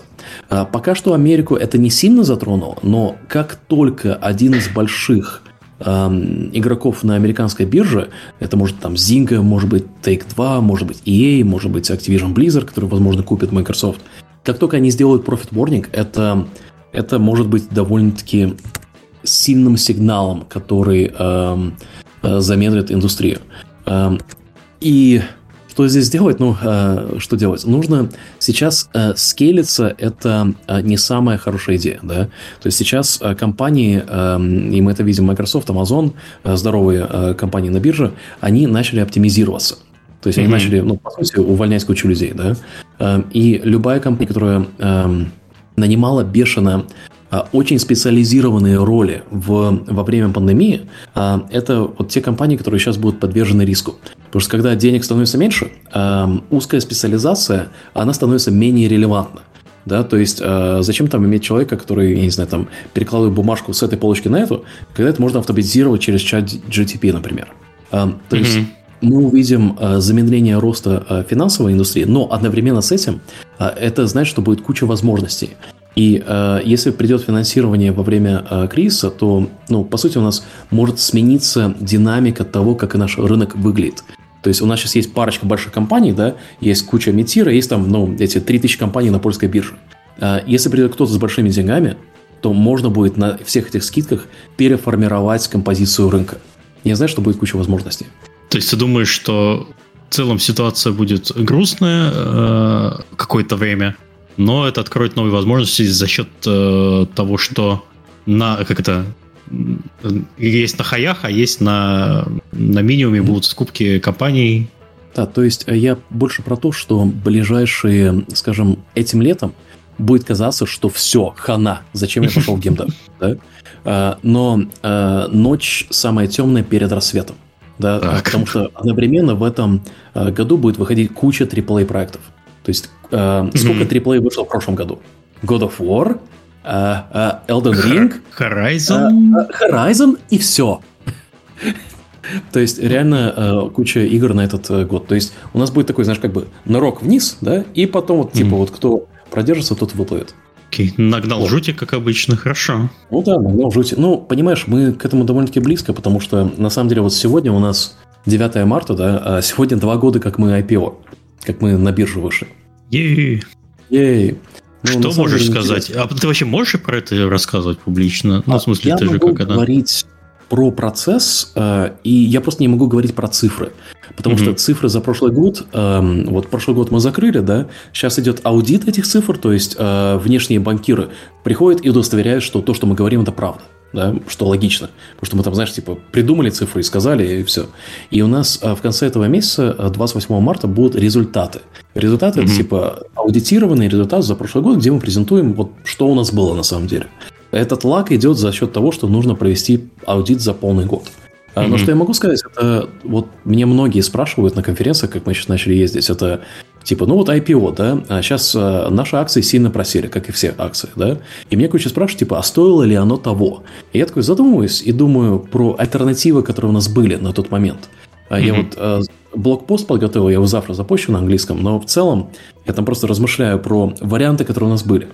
Потому что в 2020-м началась пандемия, да, а, мы переформировались, начали работать дистанционно, что у нас, в принципе, мы и были дистанционно, это не такая большая перемена. Но что случилось, это куча людей, куча компаний в сфере начали поднимать деньги. А, и ты такой смотришь, о, деньги, классные деньги. Но начинаешь задумываться, и вот если мы стоим на месте, да, мы движемся с определенной, ну, как бы, э, мощностью а куча э, конкурентов потенциальных набирают кучу денег и кидают эти деньги в топку и начинают быстрее двигаться. Да, да? в развитии, то да, есть, да. То есть в один момент не было не вариантом а, не поднимать деньги потому что иначе ты э, ну, просто упустишь возможность заскелиться и э, иметь э, возможность построить лучшую команду в мире, например, если это задача. Мы Слушай, знали, ты что, на, на, на скидку не помнишь, сколько у нас было людей до взятия инвестиций, сколько сейчас вообще под, ну, под ну, всем... IPO, виду? Да, до IPO. Э, mm. Скажем, в начале 20-го нас было N людей, а сейчас а, у нас... 20-го со всеми студиями нас было до 50. А сейчас нас больше 400 со всеми студиями и с э, QA хаусом в Южной Америке. Да, ну, то есть как бы QA 10 раз получается. Рост здесь ну, 10 раз если получается. Если мы QA House эм, откинем, то нас сейчас 200 со всеми студиями, да? Угу. Эм, если QA House включим, тогда 400. Но это как бы не совсем справедливо считать. Ну да, но, да, то есть. Но вот суть в том, что когда такой бешеный рост э, видишь вокруг себя, нужно было что-то делать. И у нас было три варианта. А, первый вариант – это э, продать компанию, потому что все покупали компании налево и направо. Да? А, второй вариант – это поднять B-раунд инвестиций, то есть третий раунд инвестиций, что идет seed, A-раунд и потом B-раунд. И третье, что я думал будет возможно только там через 5 лет, вот 3 года, вот 2 года назад, это пойти на IPO. Но мы хотели сначала на американскую биржу пойти. По понятным причинам это в основном то, что там много денег и каждый день много активности. А, но если так вкратце про продать, почему нет? А, продать компанию а, – это ставило бы сильный риск на общую миссию, потому что общая миссия наша – это я хочу делать франшизы, которые переживут нас. Да? То есть сейчас мы делаем это в играх, а через 20 лет они могут существовать ну, в нейролинке у нас в мозгах неважно где, да. То есть я говорю, почему про телешоу, про э, кино, э, кинорелизы в кинотеатрах. Это, это вот все часть нашей стратегии. То есть IP, которое у нас сейчас есть, я хочу, чтобы оно существовало везде, где это релевантно, в течение 10-20 mm-hmm. лет. И если бы мы пошли по пути продажи, то это видение а, могло бы быть компромизировано а, финансовыми целями. То есть, а, если там часть большой структуры, ой, а, твои фирмы ничего не зарабатывают, продолжай делать вот это, то, что зарабатывает. А, и это То есть ты думаешь, что новый владелец бы просто ну, сфокусировался на основном бизнесе, типа, вы же издатель инди-игр. Ну что это? это игры, которые сейчас э, там, не знаю, 15-20 долларов, грубо говоря, да? Э, и вот оставайтесь там и живите себе. Ну, или просто в один момент был бы риск того, что видение компании поменяется. Угу. А, этого я тоже не хочу. А, второе было, э, что... А еще ты жадный, вот ты не хотел продавать, ты жадный. Ну да, я, я тоже жадный. Но э, второй вариант у нас был это э, поднять B-раунд инвестиций, да. А это на самом деле казалось самым лучшим вариантом, потому что э, оценки компании очень высокие в частном секторе были, и люди привлекали инвестиции по очень большим и выгодным, большим оценкам и выгодным условиям. Проблема здесь это э, в э, сериале «Кремниевая долина» это было очень хорошо описано. В одной серии там чувак очень депрессивный, он такой, и мы подняли 20 миллионов долларов, нет, как это все плохо. И спрашиваю, почему? Они подняли это по оценке, которая была ниже, чем предыдущий раунд. И это самый большой риск в частном рынке, это когда ты на хайпе поднимаешь инвестиции, потом у тебя деньги заканчиваются, потому что, возможно, твой бизнес не был готов для этого роста или не было прибыли. И потом тебе нужно поднимать по down, um, down evaluation, по-моему, называется. По сути, по оценке ниже, чем до этого. Это downsize mm. оценки твоей компании.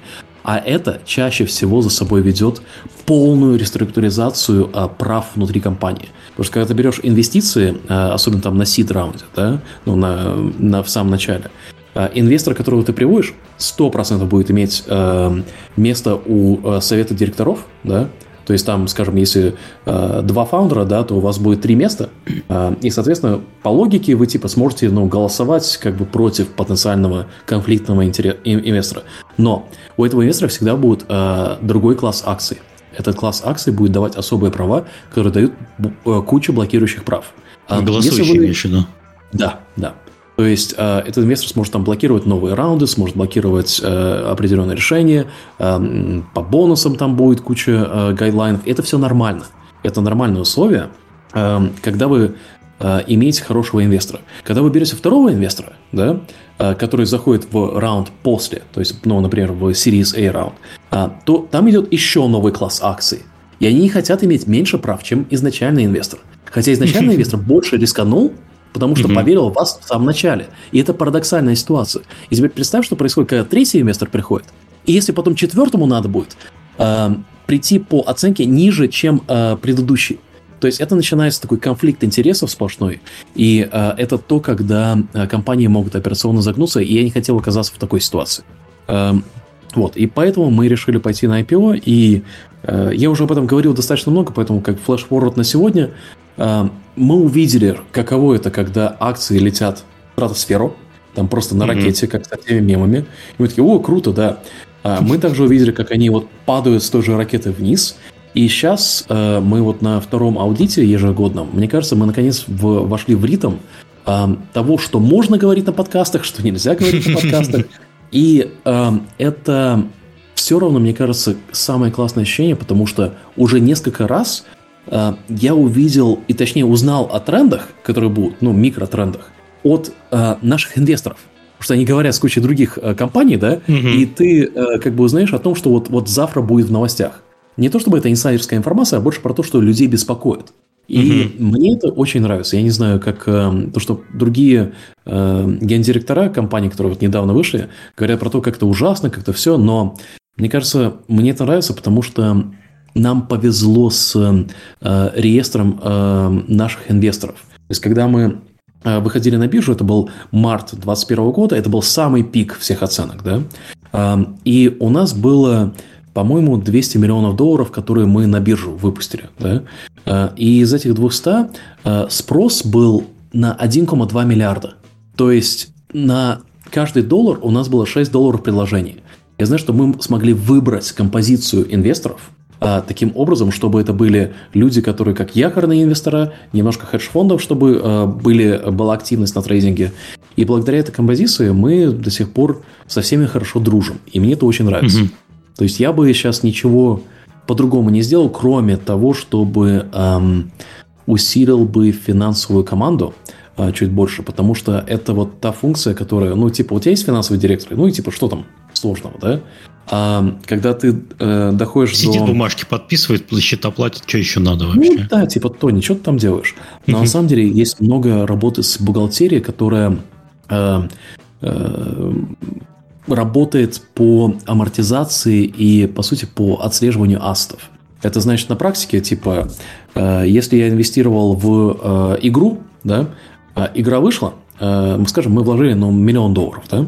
Э, обычно, когда ты делаешь cash accounting, когда ты просто вот э, как с друзьями ведешь бизнес, да, то, окей, мы вложили миллион долларов, это наш, типа, это наша убыль, потом мы как-нибудь ее вернем, и после того, как мы вернули, у нас есть профит. Как это работает в публичных компаниях, это немножко по-другому, потому что мы берем этот миллион и потом смотрим, какой у нас accounting policy, э, как работает наш, наша бухгалтерия. И в нашем случае мы сейчас, по-моему, делим э, вот этот миллион на 18 месяцев, да, и наш профит компании высчитывается, что каждый месяц эта игра должна заработать больше, чем 1 18 от э, общего бюджета, mm-hmm. и это будет наш профит. Да.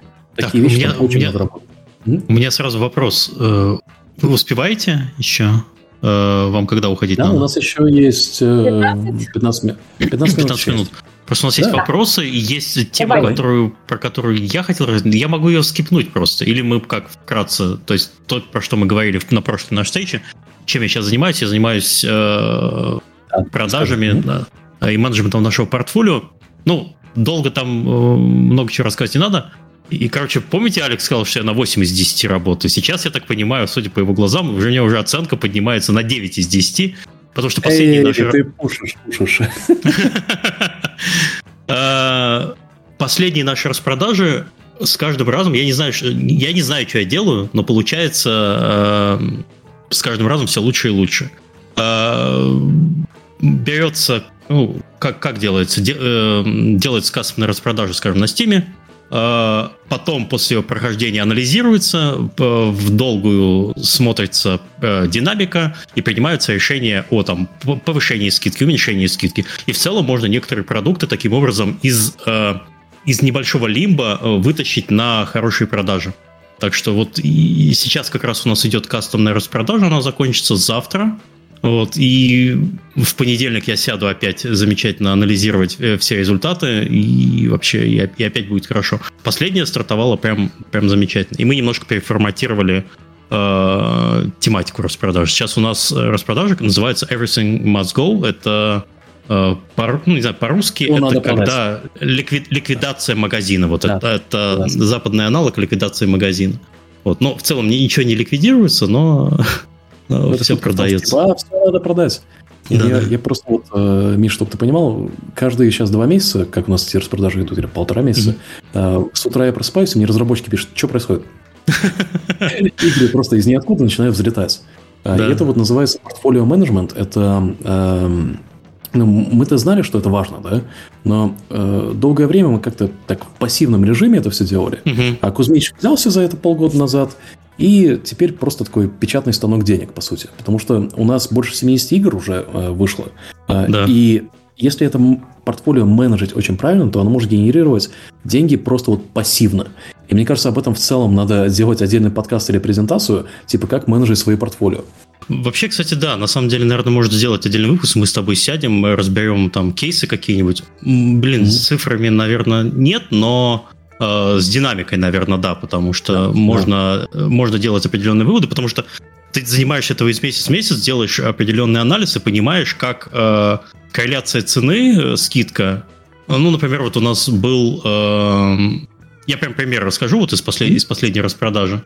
Э, без цифр. Ну, например, игра, э, которая вышла с мультиплеером, я не буду называть, но с мультиплеером. Смотрю на предыдущие распродажи, она продается так себе, underperformed. Э, сделал гипотезу, говорю, Алекс, гипотеза такая.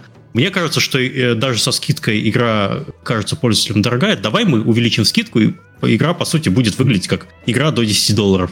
Это увеличило продажи сразу же в, в три раза. И ты такой, оба, mm-hmm. хорошо, гипотеза работает. Давайте двигаться в этом направлении. То есть надо четко чувствовать, а, как люди, не просто вот есть абстрактная цена игры, да, надо чувствовать, как э, аудитория в данный момент э, может себе позволить купить эту игру. И это надо нащупать. Сразу же, эм, сразу же э, сделать правильно. Ну, может, просто повезет, но сразу сделать правильно не получится. Ты должен сделать несколько итераций, чтобы у тебя э, сработали какие-то гипотезы. Надо их делать, гипотезы, сработала гипотеза хорошо, не сработал, откатился, пошел по, по другому пути. Тут также был вопрос, а, вопрос к Михаилу, наверное, кого и как наказывают компании, если неправильно выставил цену на распродажу? Например, ниже, чем положено, 1 доллар вместо 10. А, никого не наказывают, скажу честно, у нас все понятно. Ты говоришь, я, я проебался. Ну, проебался, ладно, хорошо. Потом в следующий раз не, не это самое не накосячишь. Но э, вопрос немножко некорректный, там нельзя поставить 1, 1 доллар вместо 10, скидки выставляются в процентах. И ты не можешь там э, прям поставить что-то большое. Плюс это я вручную проверяю там несколько раз э, в интерфейсе. Э, все это все, все это менеджится лично ручками, и потом 2-3 раза перепроверяется. Ну, косяков с выставлением цены у меня еще не было, честно скажу. Вот. Спасибо Спасибо за внимание. А, новость от Сергея Галенкина еще у нас есть, э, причем к вопросам перейти.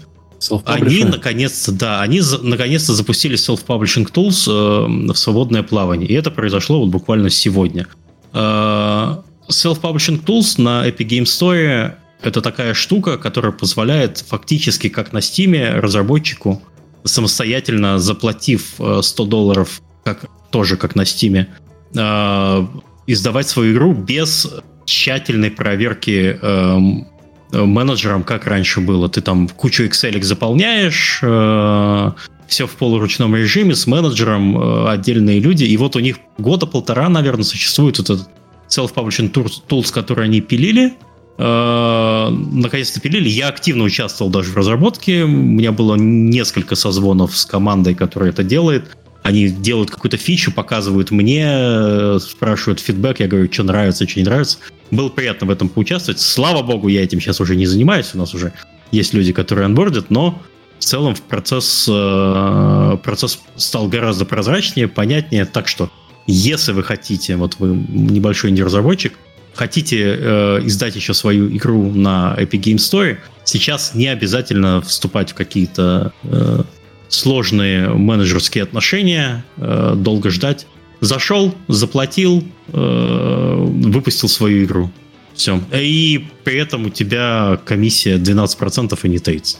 Мы с надеждой смотрим в это будущее. Нас потом у Сереги будет спросить, э, как результаты, сколько разработчиков набежало в первую неделю. Будет интересно про это послушать.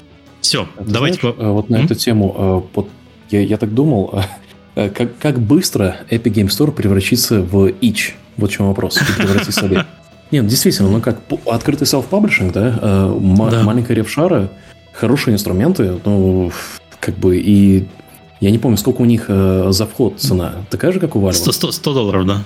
А то же самое, окей. Пожадничал сильно. Ну, надо было 70 поставить и это и не жадничать. Mm. Ну, в целом, заградительная цена понятна для чего, чтобы не было вот то, ну, что да, ты да. говоришь, прям вмассировано. Но discoverability проблема тоже вы, если вы посмотрите на э, главную страницу EGS, честно, вот, Серега, извини, но она хуже выполняет работу, чем э, стимовская. Э, стимовская сильно алго, ал, алгоритмизирована, выговорил слово, э, и в целом Steam тебе пытается продать такую игру, которую ты, ну, возможно, хочешь купить, потому что она знает про тебя, как, не знаю, как рекламная сеть какая-то. EGS сейчас э, на главной странице э, тоже делается в полуручном режиме. Э, есть механизм попадания туда, но это все равно сложноватенько. Ну, надеюсь, в этом тоже направлении будет работать. Что сразу наберут портфолио побольше и хорошо. Вот. А так. У нас время на вопросы есть, да? Да, кратенько вас, чтобы отпустить. А, добрый день. Геймдизайнер, 4 года в индустрии. Есть стремление двинуться из мобильного рынка в сторону ПК-приставок, желательно в AAA. В вакансиях работодатели зачастую ищут релевантный опыт, э, каковую мобильную разработку не считают. Что может повысить мой профессиональный вес в глазах подобного работодателя и увеличить шансы на успешное прохождение собеседования? Свой проект. Свой Что проект. Еще можно, что еще можно сказать? Мы периодически про это да, говорим. Участие в джемах, доведенный проект на джеме до конца, это тоже угу. очень клевая штука. А, так, этот вопросик я пропущу. Так, вопрос, наверное, на который ты ответ знаешь, э, Алекс, потому что это про Happy's Humble. Почему те механики, которые, как, почему те механики, которые хорошо работают э, в рамках демо-игр, не всегда оправдываются в полноценном релизе? Почему, по вашему мнению, Happy's Humble Burger Barn демо 2020 года так сильно отличается от Happy's Humble Burger Farm 2021 релиза? Как по игровым механикам, так и по геймплейным составляющим это две разные игры. Демо было психологическим хоррором с симулятором готовки, а полноценный релиз это пазл плюс хоррор. Да, это, это на самом деле классный вопрос, потому что э, первая демо никогда не, зади- не задумывалась как полноценная игра. Э, это должна была быть такая просто как коллекция из мини-игр, которые ребята из SizeDev, они собирали и, ну, они просто делали моллюсские игры. Эм, и когда я к ним пришел с идеей, типа, ребята, классная игра, давай сделать полную игру. Мы думали, как это дело как бы описать, что на самом деле происходит. И э, полные спойлеры для тех, кто не прошел Happy's Humble Burger Farm, э, это который полный релиз 1.0, э, там получается демка, которая существовала в изначально вот 2020 года, эта же демка, она существует в лоре игры. Э, ты когда спускаешься в слои, там получается как игра, э, ты играешь э, за чувака, который работает в фастфуде, да, такой просыпаешься, там, депрессивно все, идешь на работу, бургеры жаришь, все такое, и начинает происходить какая-то дичь. Ты оказываешься в симуляции, и внутри симуляции есть много слоев, где есть предыдущие симуляции, которые закопаны внутри под метафорическим кодом, и одна из этих симуляций это была демка. То есть эм, демка была такой маленькой частью игры, э, вокруг которой была построена полная игра. И э, если вам интересно, вот прямо это, э, я думаю, вот ребята из Not for Broadcast и ребята из SizeDev, которые сделали Happy's Humble, это две команды, которые офигенны в лоре, и посмотрите, погуглите видео Happy's Humble Burger Farm, Story Explained. Там есть куча видео, где описано почти правильно, что на самом деле происходит в этой вселенной. Это происходит на другой планете.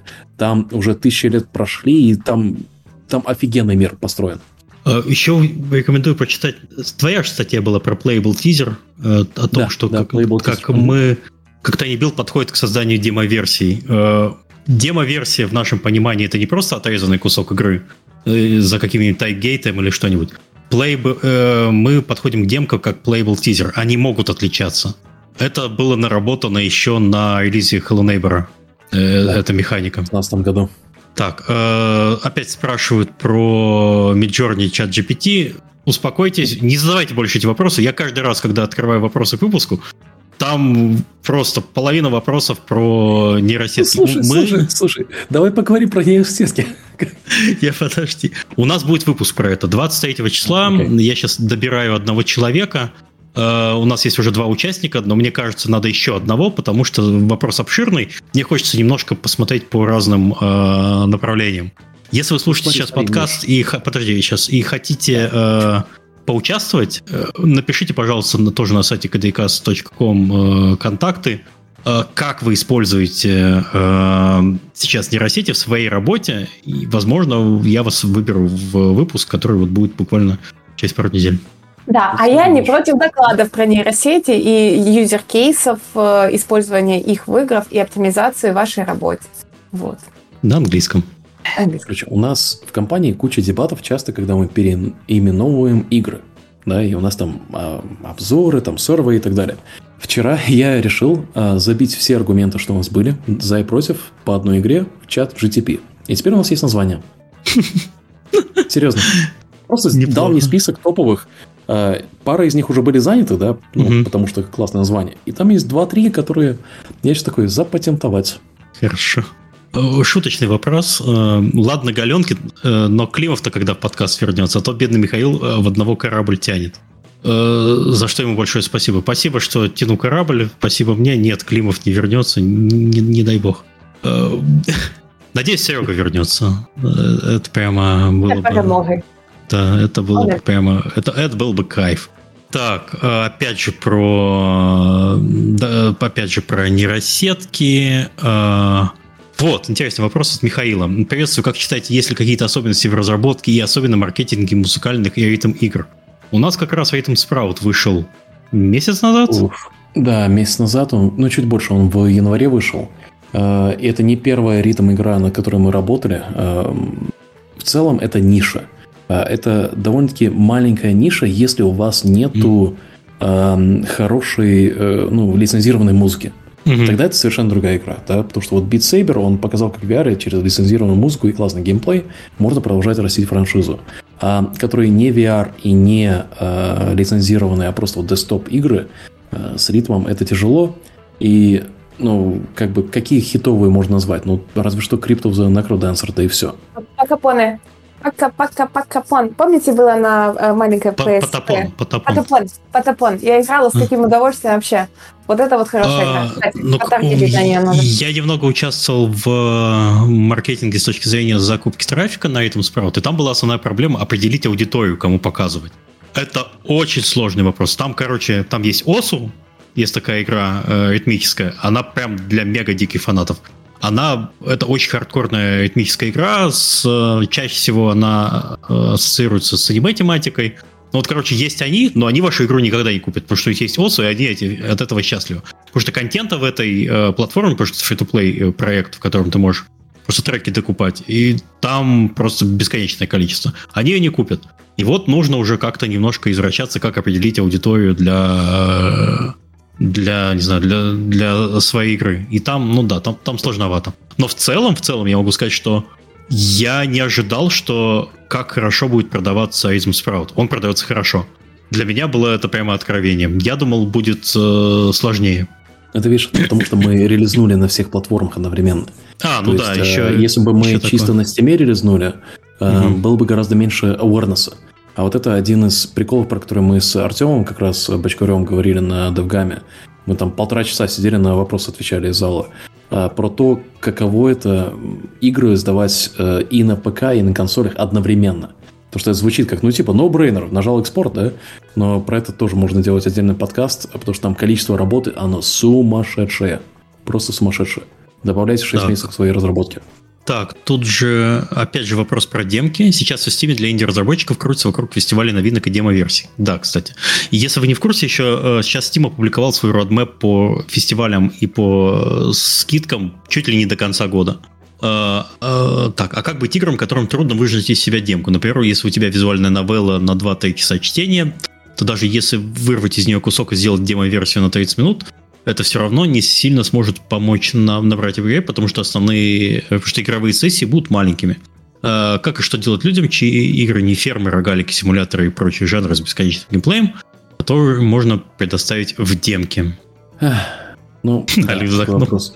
Не, ну, э, нужно делать анализ рынка, да. Э, то есть если идти в игровую индустрию, особенно с первым проектом на новом IP, который, ну, возможно, визуальная новелла на 2-3 часа, нужно сделать анализ рынка и понять, э, где аудитория, насколько она большая, э, каковы игры такого жанра были успешные, чтобы вам было с чем сравнивать. И из этого посчитать, э, выгодно ли вам начинать вкладывать в этот проект, и каковы mm-hmm. ваши ожидания по возврату. Да? Я не говорю не делать такие игры. Надо делать то, что вам действительно нравится.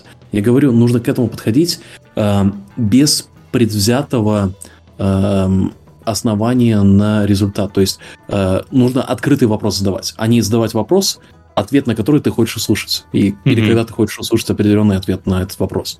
Потому что иногда uh... находишь возможности, которые не знал, что там есть. Иногда, наоборот, начинаешь понимать, что с этим бюджетом нету смысла. Пошерстите по тегам на Steam Spy, пошерстите угу. по основным конкурентам, хотя бы поймете размер. Но там на самом деле немножко лук, лукавый вопрос, потому что очень часто э, визуальные новеллы делаются не за очень дорогой бюджет и продаются очень дешево. Кстати, вот это тоже вопрос. Угу. Хотите ли вы делать недорогую игру? За недорогую игру вообще издатель не возьмется. Я не знаю, кстати, есть ли издатели вообще визуальных новелл. Возможно, есть но у них, скорее всего, по сути, вы будете делать заказной э, проект, потому что э, они знают рынок, у них есть своя аудитория, и они будут знать, что продать. Не, не то, что вы хотите сделать свою визуальную новеллу, а, скорее всего, вот прям вот под сеттинг вам придется что-то делать такое э, сложное. Так, и последний вопрос. Издавали ли вы игры, которые была сделана только на блюпринтах, и вы издали ли бы такую игру? Издавали. Издали бы. Ну, ну, первый сосед был на блюпринтах сделан полностью. Окей. Okay. Э, и это как, ну, часто игры с э, которые сделаны на блупринтах, ты знаешь, что там дизайн очень э, имел очень быструю итерацию, и если ее надо будет портировать эту игру, да, да, да э, время деньги, на, если ее надо будет портировать на консоли, это будет очень дорого. Э, тут просто что мы научились как горьким опытом, это э, нельзя надеяться на чудо с таймлайнами. Нужно подразумевать, что все будет плохо. И типа, ага, вы думали, вы будете релиз в январе? Ну, давайте на август, ребята, если действительно хотите. А, потому что часто люди, особенно ну, вот, кто начинает в индустрии, кто голодный, да сейчас сделаем, сейчас за месяц сделаем. А потом месяц спустя все выгорели, никто ничего не хочет делать. Надо закладывать достаточно времени на такие вещи. А, отвратительно. Хорошо, mm-hmm. не будем ребят держать, у них сейчас есть э, дела вечерние. Да. Спасибо. У меня даже лампочки сгорели. Вы видели вот эту музыку? Они начали блынкать и сгорели. Все. Лера, это как сказали поляки потом после конференции. Такого энергичного ведущего у нас на конференциях еще никогда не было. Смотри, от тебя лампочки просто лопаются от твоей энергии. Слишком, слишком мощные киловатты подаешь вокруг себя. Все, спасибо всем, кто слушал. Э, приходите, приходите еще. Также будем стараться более регулярно собираться. Да, да. Все, всем пока.